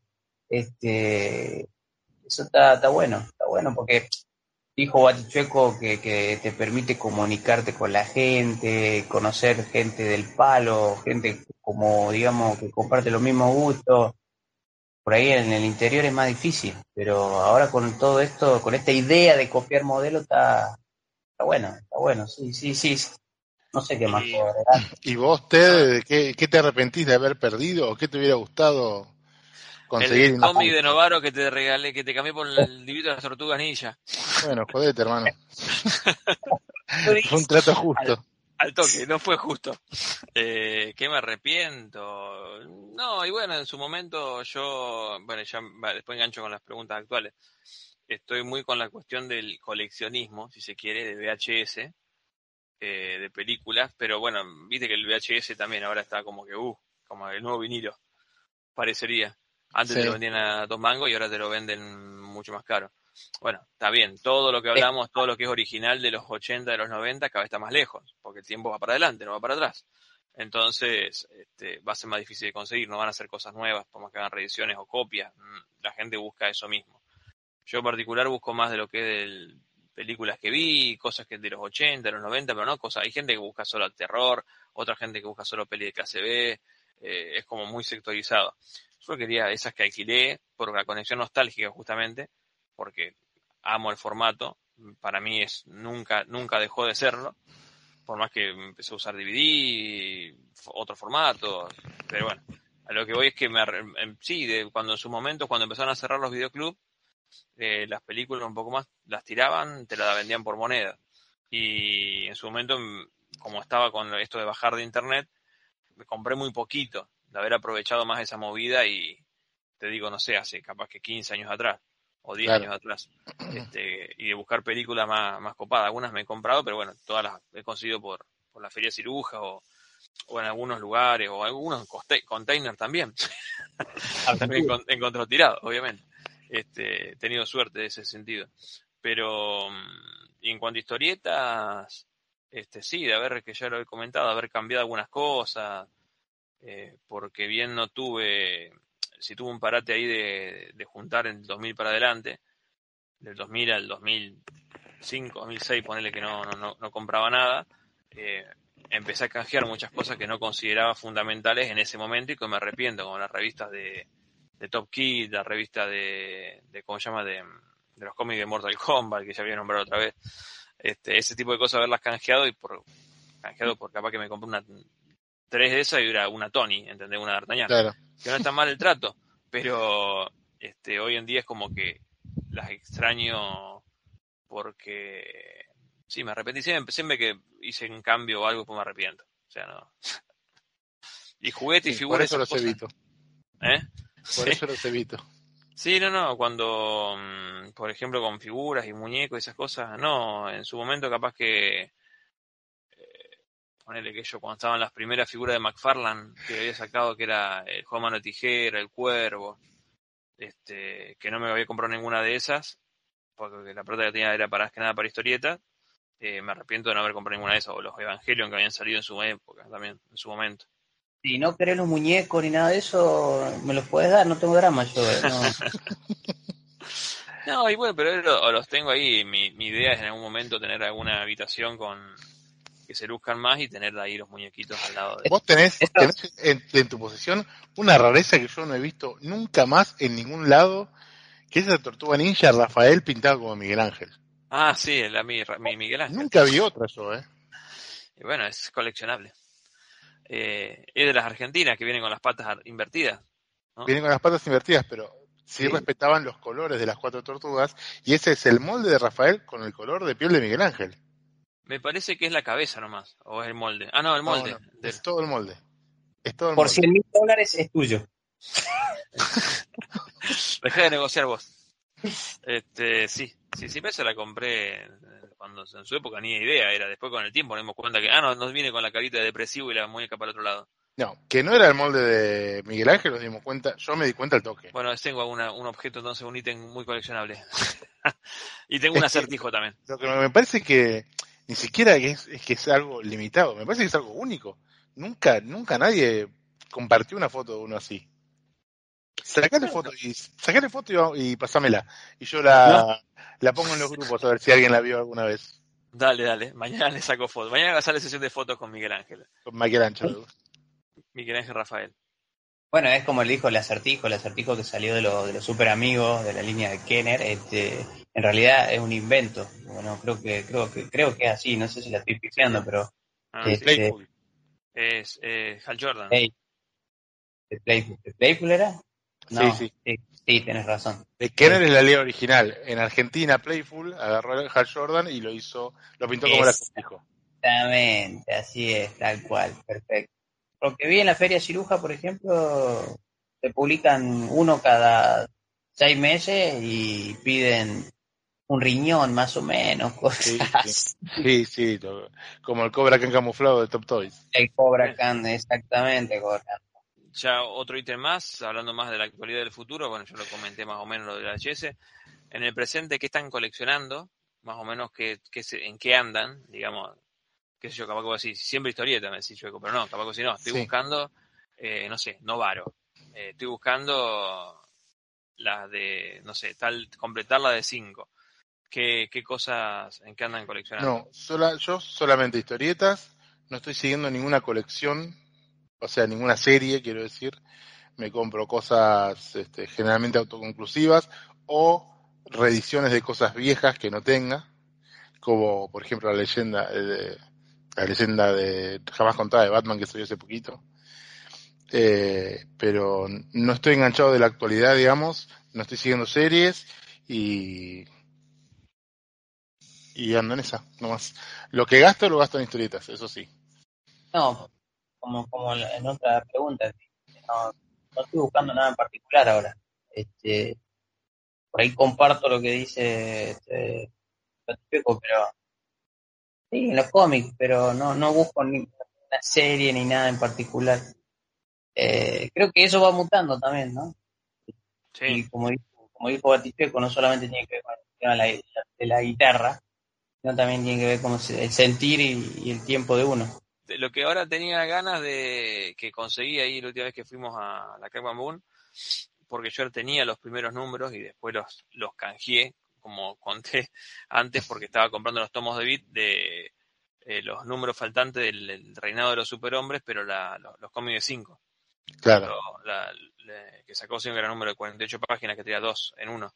Esos, este, la verdad que son, son muy lindas esas ediciones y como que me encajeté. Y los de, bueno, y los de Mortal Kombat. y eso también lo estoy buscando. Mortal Kombat. Eh, ar- argentino. Y bueno, después de VHS sí, tengo como una listita por ahí, me puse, antes se ponía, eh, antes estaban muy baratos, entonces veía por ahí y, y juntaba, nomás comprabas y ahora cada vez está más caro los VHS como lo venden. Y pues no, no es tanto la, el VHS, o sea, si yo voy a un videoclub que está de- estaría cerca y me puedo hacer una copia de la película, me hago la copia de la película y después la hago el omito y ya está. No es que tengo, ah, tiene que ser ese cassette color marmolado con este holograma antipiratería, tal cual. No, yo como quiero la experiencia de la, de la película. Claro. he encontrado, he encontrado películas, por ejemplo, Las Tortugas Ninjas, que te la regalé a vos, lo cual no me arrepiento, pero te la regalé. Pero bueno, Y, y, este la habían digitalizado y estaba tal cual la edición que vos tenés digitalizada y bueno, la, con la compu la pasé a un VHS. Algo absolutamente al pedo porque me ocupa espacio. Pero tengo con la cajita y, y todo ahí, le voy a hacer el sticker y con Photoshop y toda esa cosa artesanal. Este, como para tenerla ahí, o sea, no me importa si es original o no es original y eso, mientras esté la película en ese formato. Hace poco habían subido a la venta VHS que estaban bastante económicos con lo que están los precios hoy en día y ahí empecé, me lo que sí empecé a mío, mío, mío, viste, a, a comprar un montón de todas películas noventeras, del principio del 2000 por ahí. Y no, y en eso, y, y me, pero no, nada en particular, todas películas que me llevan a una experiencia. Antes sí, por ahí me arriesgaba a comprar una película que no, que no haya visto, que no conozca. Digo, uy, mirá qué linda la tapa de esta, me la compro porque me gusta la tapa, porque eso también es otro nivel de coleccionismo como figurita, ¿no? Pero no, yo, yo voy a películas que ya sé que, que como tengo el teletubo y toda la cosa, es como que viaja en el tiempo y las disfruto un montón viéndolas ahí. Y no, no hay muñecas, esas cosas, no. Eh, por ahí, por ahí Wing me ha incentivado a algunas figuras de que son usadas, por ejemplo, de Total Justice, que tienen, este, que yo el Batman ese me gustaría tenerlo, por ejemplo, eh, que tiene la capa media, media lo McFarlane, ¿no? Eh, al, tengo el linterna verde y tengo algunos de la, de la serie de Superman de Kenner de la muerte y el Superman este de, de Superman Doomsday, Superman de- Doomsday, de juguete, que se los tengo por una también, una cuestión de que, ay, mirá, está re bueno, es re noventero. ¿Y vos, Win, qué estás coleccionando ahora? ¿Qué hay en tu colección de Iron Man, por ejemplo, que no, No, estaba antes, que estás buscando? Además de Iron Man de la colección de Iron Man, que tengo muchas otras cosas de colecciones. Eh, fuera de colecciones de, de Iron Man, tengo una colección de Rápido y Furioso. Que tampoco la hago a, a rajatabla decir quiero todo lo que esté relacionado a la película de Rápido y Furioso, pero si aparece a veces algo de Rápido y Furioso que pueda encontrar, por ahí, eh, por ejemplo, el póster que mencioné, lo compro. Por ahí se encuentra alguna cosa, por ejemplo, el, el au- eh, autos a escala, viste, la colección de Clarín, esta de, no, de Nación, mío, se hizo poco. Esa colección la compré casi toda entera. Me pareció una colección muy linda para seguir. Yo obviamente la colección esa de viejo no sigo mucho, pero esta me, me entró, viste, casi como viste, puñalada de espalda, así una cosa que decís, ¿Y qué- Oh, el auto de sacaron, to- sacaron todos los, todos los autitos de colección de la película? no todos los autos de las películas, porque obviamente faltan autos de las películas, pero casi una gran parte de los autos de las películas. cada, todos los- cada dos años te hacen una, así que. Claro, los productos más icónicos de la película sacaron esta colección, que fueron 45 entregas, básicamente. Dicen que la más larga de América. O sea, esta, Ah, esta parte de América fue la versión más chica. Acá llegó a 45, la expandieron porque fue, porque vendió muy bien. Acá en Argentina hay una base de fanáticos de eso muy grande, hay que decirlo así. Así nomás, pues, no quería, o sea, no es que yo quería comprar el auto ese. Yo dije, uy, mira, apareció publicado en Facebook, lo compré, chao. Y después sí apareció el tema de, de comprar el, el póster de la película, apareció, bueno, vamos a agarrarte las, las, las películas de que también, eh, otra adición a la colección esta chiquita que empezó a arrancar. Eh, Eso sí, como ítem coleccionable, sí. porque no la ves en la videocasetera. No tenés. Tengo la para- tengo la videocasetera eh, funcionando, pero bueno, si yo quiero ver la película, la veo obviamente en DVD, no la voy a- o sea, porque la casetera por no, para no ser cabeza, O eso sí es un ítem coleccionable, el VHS para vos. Ahí. Sí, pero, o sea, yo no tengo tampoco de querer comprar de muchas películas. Esto justo porque, bueno, Rápido me gusta la película y, bueno, soy fanático de la saga, básicamente, porque años que la, la veía, viste, en el cable muchas veces, en el cable, vi las, las secuelas en el cine, todas esas cosas. Y de a poquito armé una colección porque, te, viste, por esa cosa de decir, bueno, uh, mira, apareció un póster o apareció alguna cosa de Rápido y Furioso. Viste, ahora justo traer todo esto de, de colección, dije, bueno, adentro, venga para hacer una Creo que colección. te- tenés los 40. Sí. Los 45 no los tengo porque no son Ah. todos tan buenos, no son todos tan lindos como para coleccionar. Ah, tengo bueno, elegiste. Creo que tengo 35 de la colección, me parece. Ah, Dejé la siete- mierda. Sí, dejé 7 afuera porque no eran autos que. Digo, uh, estos son. Los quiero tener porque son de la película. Son autos que digo, no son tan tan memorables, tan lindos como para tener en la repisa. Yo, yo, yo, viste, traté de elegir los mejores. Porque como todo lo, lo que se colecciona, como siempre hablamos del criterio, uno colecciona o todo lo que sale o una parte. Elige lo que puede comprar y lo que no. Y bueno. Así que es una subcolección que tengo hecha de Rápido Furioso, básicamente. Que tengo puesto de la película. tenés, por ejemplo, también, qué sé yo, tenés los, los vasitos del cine. Eso también tengo un vaso de pochocleras. cine, pero eso mi hermano lo compró, por ejemplo. Mi hermano se compró un vaso de cine eso para tomar Fernández, son ideales. que tiene un tachito, de- este tachito de, de combustible. Están buenos, son simpáticos.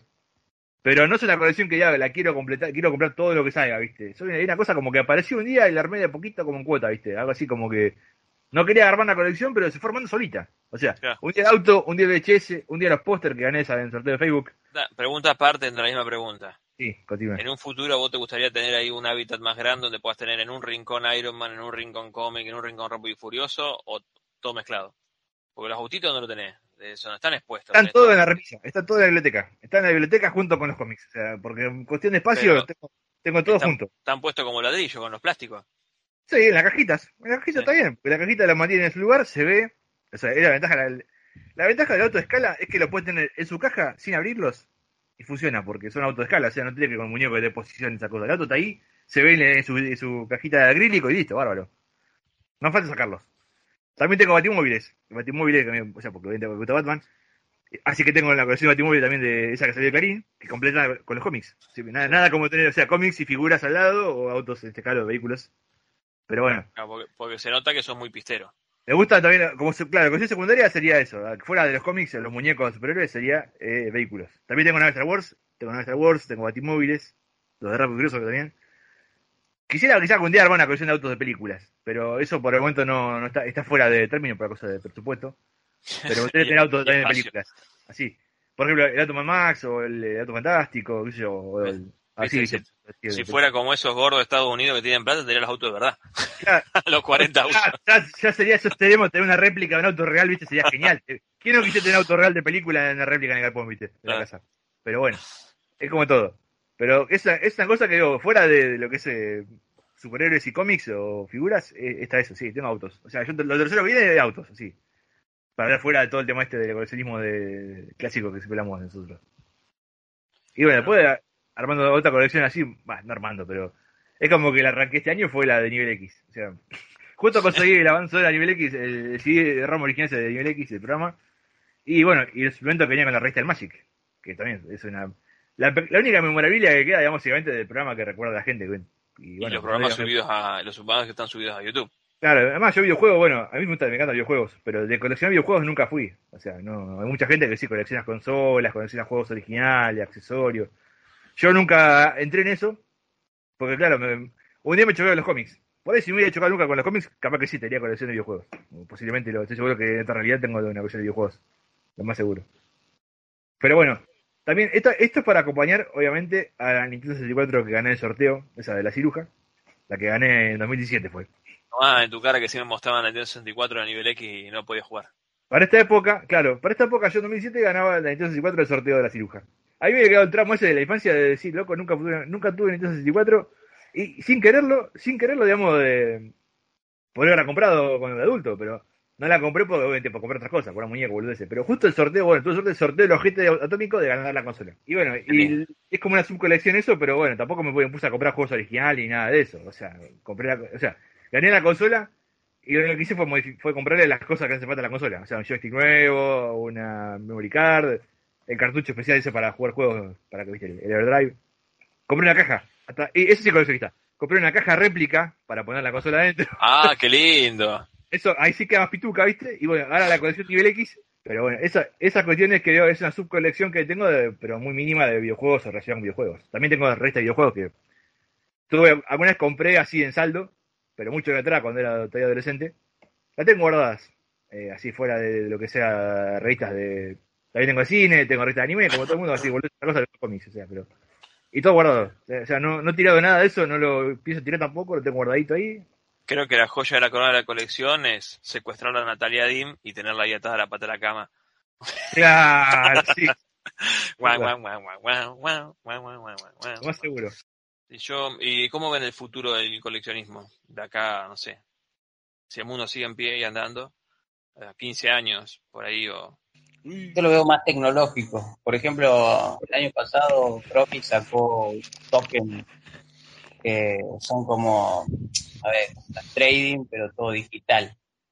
Especiales, únicos, ¿no es cierto? Como para innovar en el mercado. Mm, Y como que ahora es todo, todo así, más tecnológico, las cosas coleccionables por ahí son eh, superficiales. Si se habla de coleccionismo virtual, de los NFT, esas cosas de coleccionables que son de, para ver en el teléfono, que son de dispositivo, eso hasta el día de hoy sigue siendo algo utópico, porque no, no ha pegado tampoco tanto los NFT como para que la gente se ponga loca por comprar un archivo digital, pagar fortuna por ello y guardarlo pensando que un día vale plata.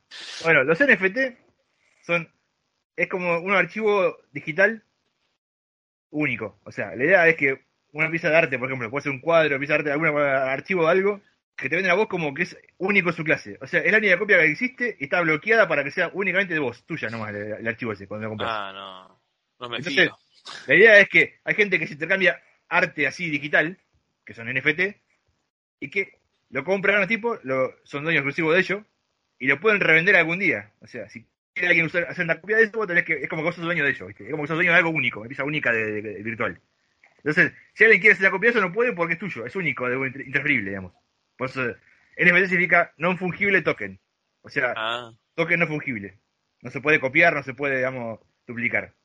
Sí, con el correr de los años, las generaciones arraigadas a lo físico van a ir muriendo sí. y con ellas el coleccionismo en físico. Sí. Sí, las sí, generaciones son todas digitales. No, si bien, no, si bien hay, hay gente joven que, gente más joven que uno siquiera, este que, que tiene el bichito por ahí de lo, de lo físico, pero es por algo, eh, porque lo ve como algo, eh, no lo, no lo tiene la, no tienen el apego sentimental, no jugaron con esos juguetes, no vieron esas películas en ese formato. Son personas anacrónicas. Claro, pero como me pasó, por ejemplo, con el vinilo, que me gusta el formato, no me digo, ah, me gusta cómo suena, porque no, no, no va por ese lado. Eh, capaz que porque lo vi en película, porque me gusta el formato. Eh, yo no experimenté nunca el vinilo, ni en mi casa ya había vinilo, era ya generación de cassette TDK y de audio, ¿no? Y este, y sin embargo me gusta, no me enloquece, pero me, me, me gusta lo del vinilo. Y bueno, hay gente que yo va por ese lado, pero también eh, es como que hay gente que, por ejemplo, si somos coleccionistas, somos coleccionistas por, por, por eh, accidentalmente, digamos. No es que nos sentamos un día, hoy voy a ser coleccionista, voy a coleccionar esto. Nunca. Ninguno de los, No. de los cuatro que estuvimos hoy acá. Pero hoy hay días gente que veo que hace eso. Por ejemplo, en el grupo VHS, yo no lo comprendo. eh, me estoy metiendo en esto del coleccionismo VHS. Eh, no tengo videocasetera, pero busco tal y tal película y las coleccionan como si fueran figuritas. Yo no sé si es para hacer videos de TikTok, para tenerlas en exhibición. La- no, no, no lo entiendo porque no es mi palo, ¿entendés? No es que yo necesito lo que experimenté, lo que vi.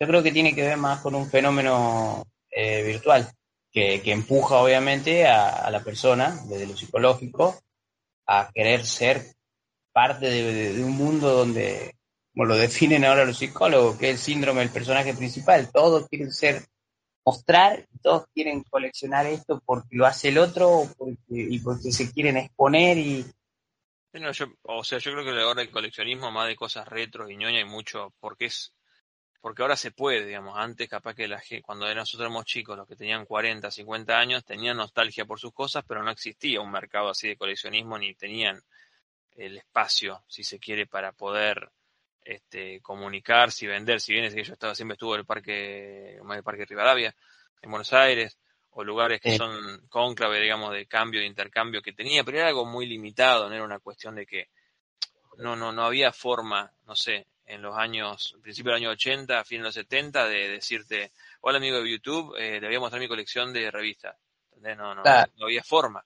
Entonces no, no, no existía.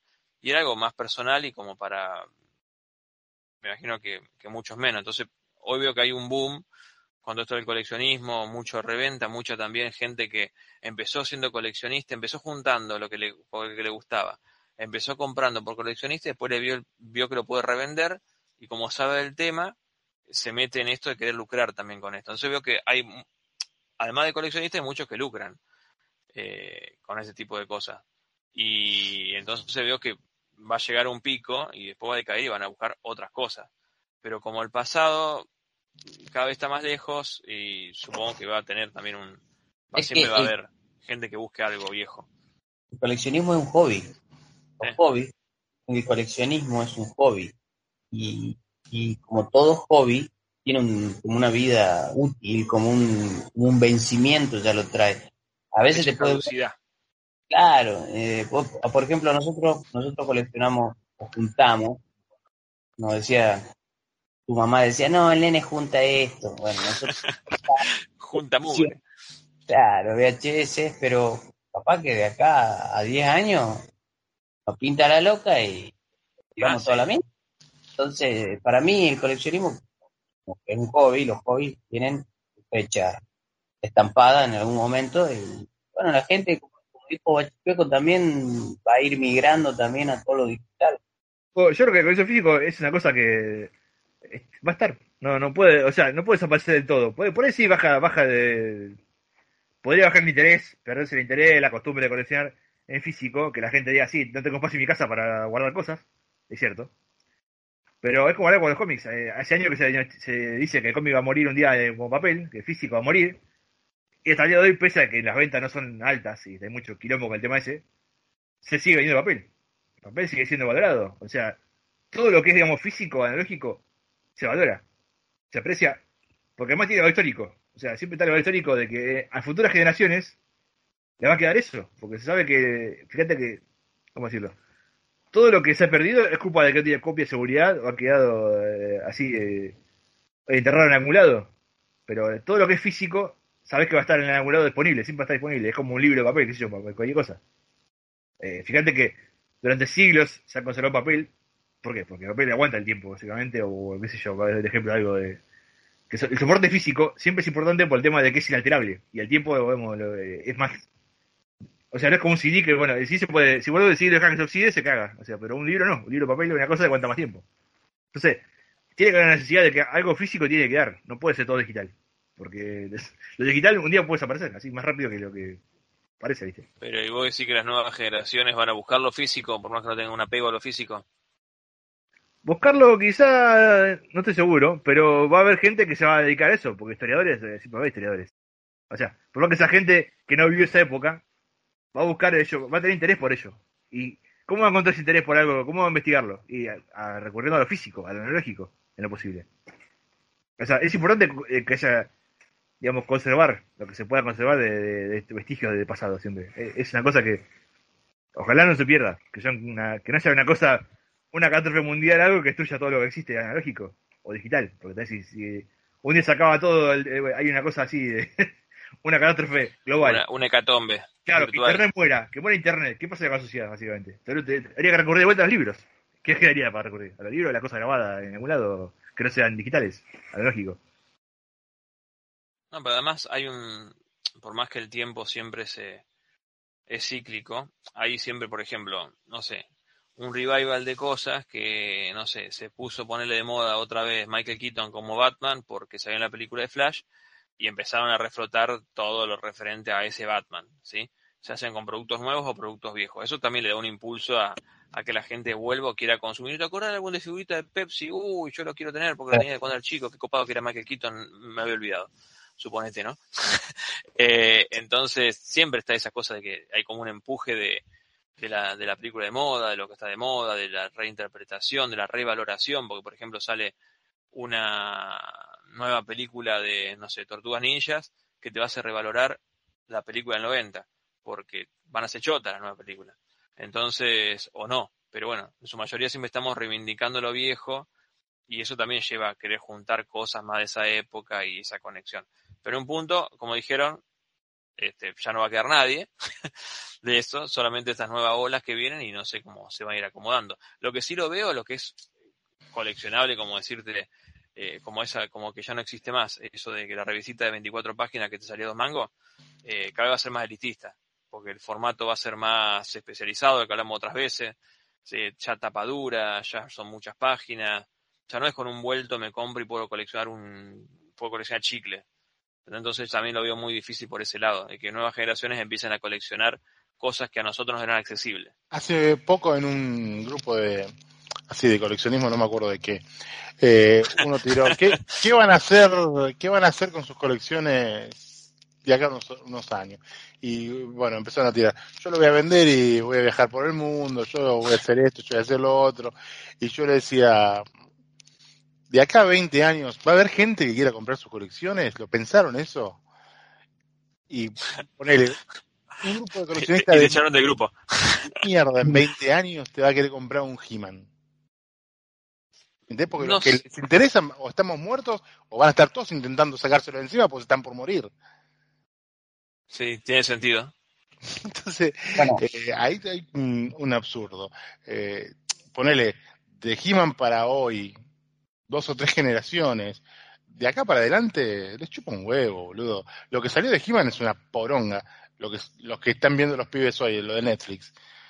Eh, ese He-Man animado. Nadie se va a enganchar a comprar esos juguetes, es una basura, la, los dibujitos y, y sus juguetes. O sea, no existe Y más. tampoco, tampoco veo a gente, a chicos chicos viendo la serie de Filmation.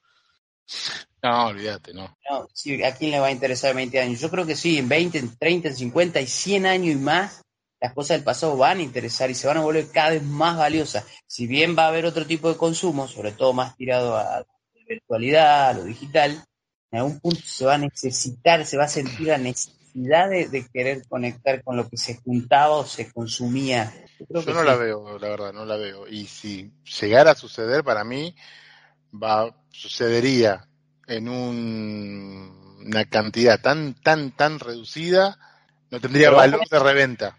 Eso no mí lo un puedo poco, un poco de los dos. O sea, tomando sus dos análisis en consideración, viendo que te le veo lógica a, las do- a los dos, es que por un lado no van a tener un valor comercial como lo tienen hoy en día. O sea, no es que me voy a salvar y me pago la jubilación con los juguetes.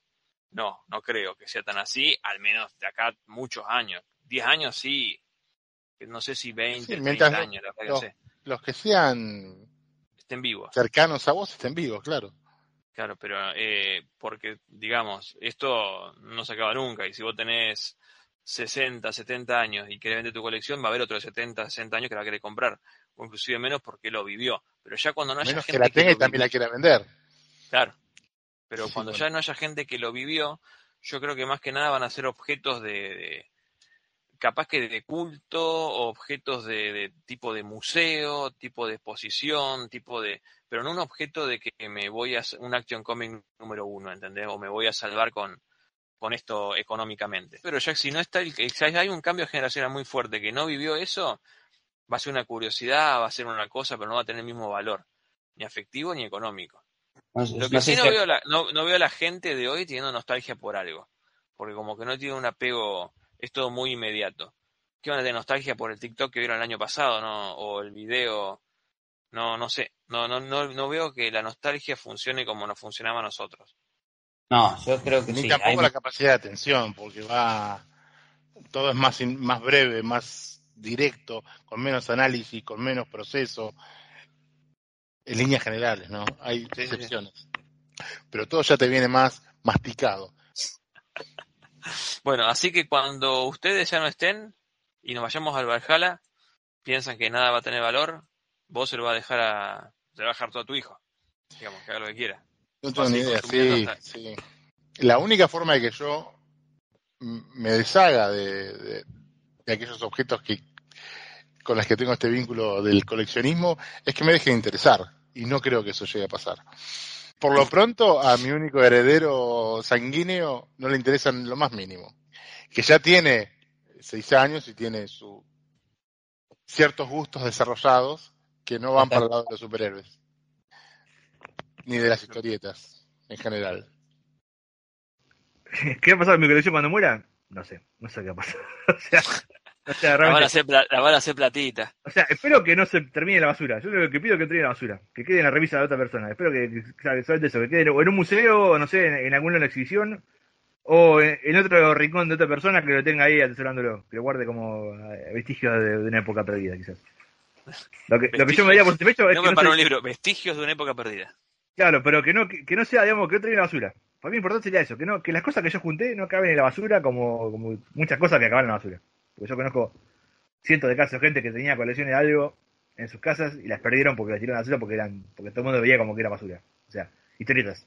¿Qué pasa con las historietas básicamente? Todo el mundo, las de colmo, por ejemplo, las leían y las tiraron a la basura, bueno, y así, y Bueno, cientos y- de cosas. Y los VHS que junto yo eh, también, de cuando cu- encontramos un container. De cerca de mi casa venía en la bici y, y veo que tengo una carretilla que tiene un container, cajas y cajas VHS. Yo dije, a la mierda, mi juego me llamaron. Paré Sí. ahí, viste, me empecé a burlar, un poco más peleé con unos cirujas que estaban ahí que venían a, a revisar. Yo me estaba haciendo mi pilita, me estaba separando unas cosas.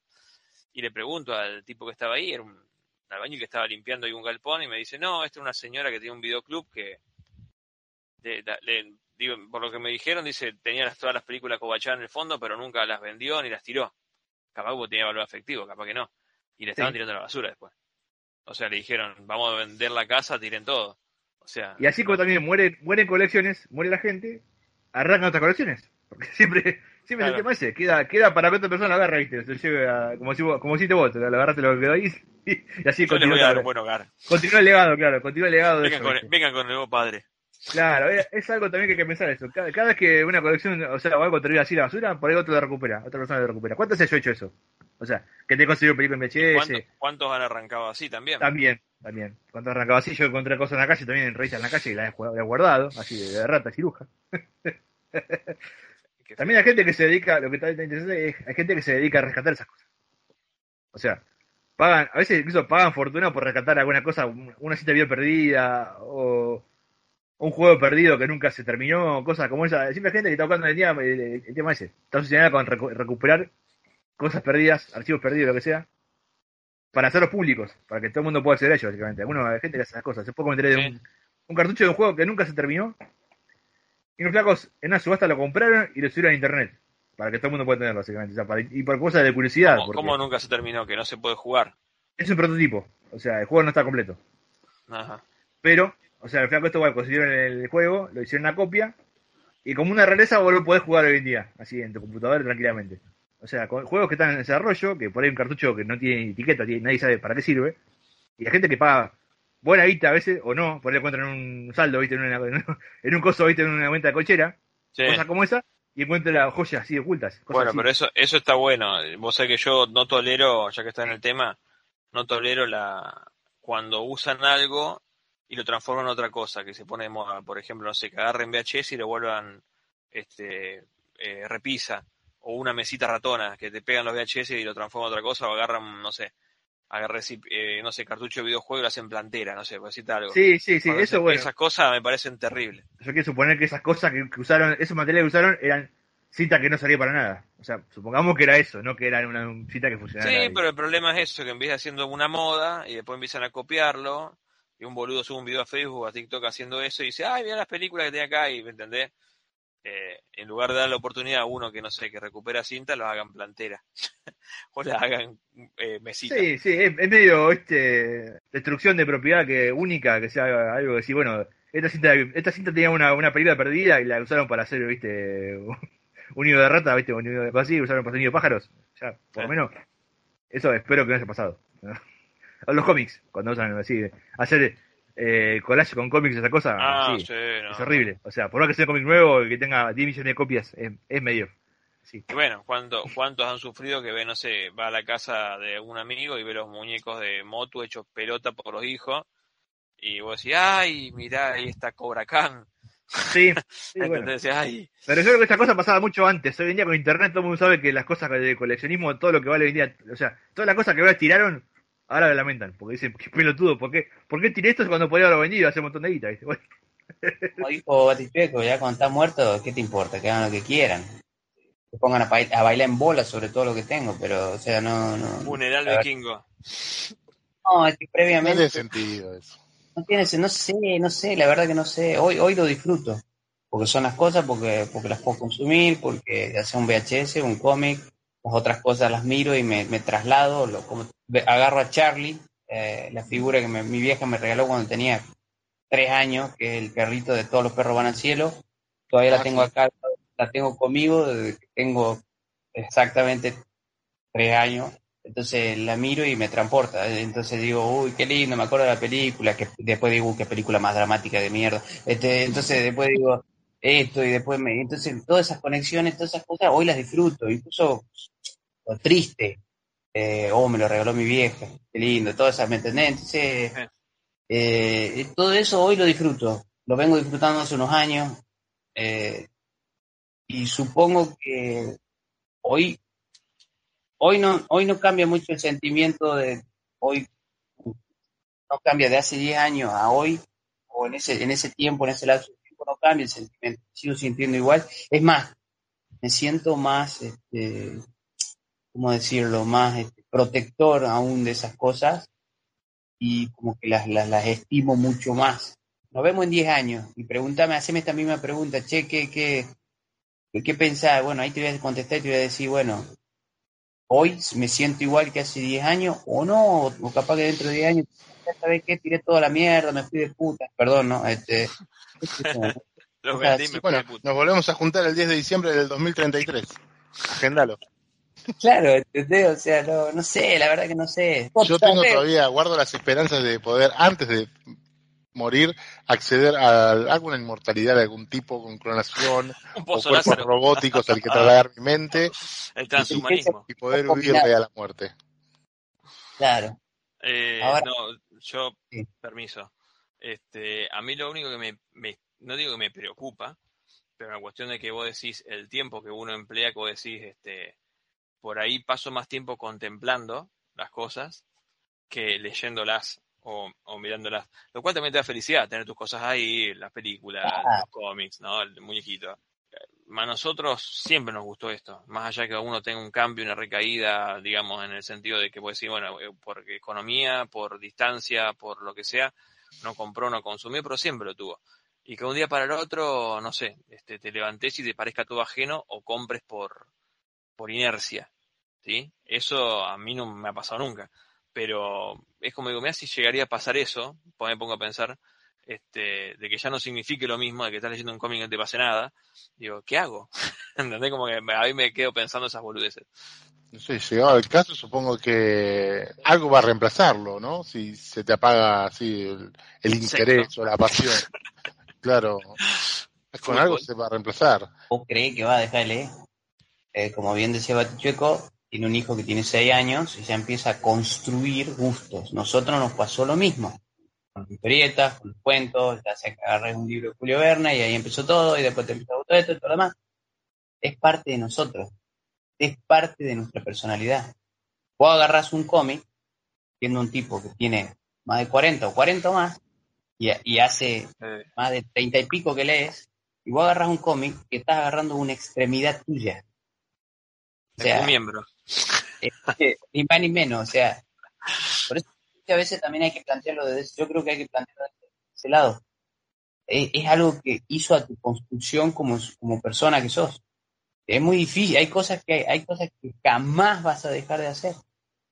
¿Entendés? Porque eso fueron parte de tu construcción desde muy chiquitito y cuando sos chiquitito es cuando se empiezan a formar todas esas redes, tu cerebro y, y, te- y sos lo que sos. Ahora hay cosas que Ya, vas ganando. ya lo cagaron, vos, sí. Ya está cagado mi cerebro. Sí, a mí eso que decís vos, Ted, me ha pasado, pero con gustos que adquirí en etapas posteriores. Cuando es fundacional, fundacional como lo que como lo dice Casval, y es casi imposible que te deje de, Sos de vos, interesar. sos vos, sos vos eso, eso sos vos. Sí, o- Claro. otra cosa que por ahí veo, bueno, más allá de los volúmenes de diferencia que hay de, de papel entre la biblioteca de cada uno, cosas que, que, que, bueno, esas cosas, lo que siempre digo, que has comprado, que has leído y que no vas a volver a leer jamás. No, que tener algo que sabes que no vas a reutilizar y dáselo a alguien que lo necesite, vendelo, no sé. Claro. Eh, eso Bueno, yo no lo, puedo, no lo puedo hacer nunca, ¿eh? Yo sé que tengo un montón de historietas que no me gustaron y nunca voy a volver a leer y ahí están guardadas y no las voy a sacar de ahí. Claro. Y sí, O. No tiene A mí siempre, a mí siempre me pasa cuando te moviliza, como por ejemplo cuando tenés que mudarte, o tenés que yo como traje cosas a la, a la casa de mi vieja, eh, que la estoy viendo en este momento, eh, cosas que las empezás a sacar y sacar, y bueno, te- la tenés apilada, la naturalizás que está ahí en ese rincón, o en ese sector de, de, de- de una habitación, y la naturalizás que están ahí, cuando vos sabés más o menos, bueno, acá está esto, acá está lo otro, tenés Sí. una orientación de dónde está cada cosa. Pero cuando lo tenés que sacar y ves la cantidad de kilos de papel que es, y vos decís, y esto no lo veo hace 20 años, y cuando lo abrís no decís, uy, qué bueno que estaba, decís, qué poronga, pero no lo podés vender tampoco. Sí. O sea, yo algunas cosas sí me he desprendido, Ese es, otra, ese es otro tema. Cuando nos desprendemos de las cosas, hay que ver cómo nos desprendemos, a quién le damos las cosas. Yo he regalado muchos cómics y desgraciadamente me ha ido mal en el 99,9% de los casos. Bueno, yo algunas cosas que, que me quise desprender, pocas, se las regalé a mi hermana menor, que también es lectora y colecciona historietas, y algunas le dije, bueno, a estas te las regalo y estas te las doy. Si me arrepiento por ahí te las pido. Entonces como que tengo un, un depósito externo ahí.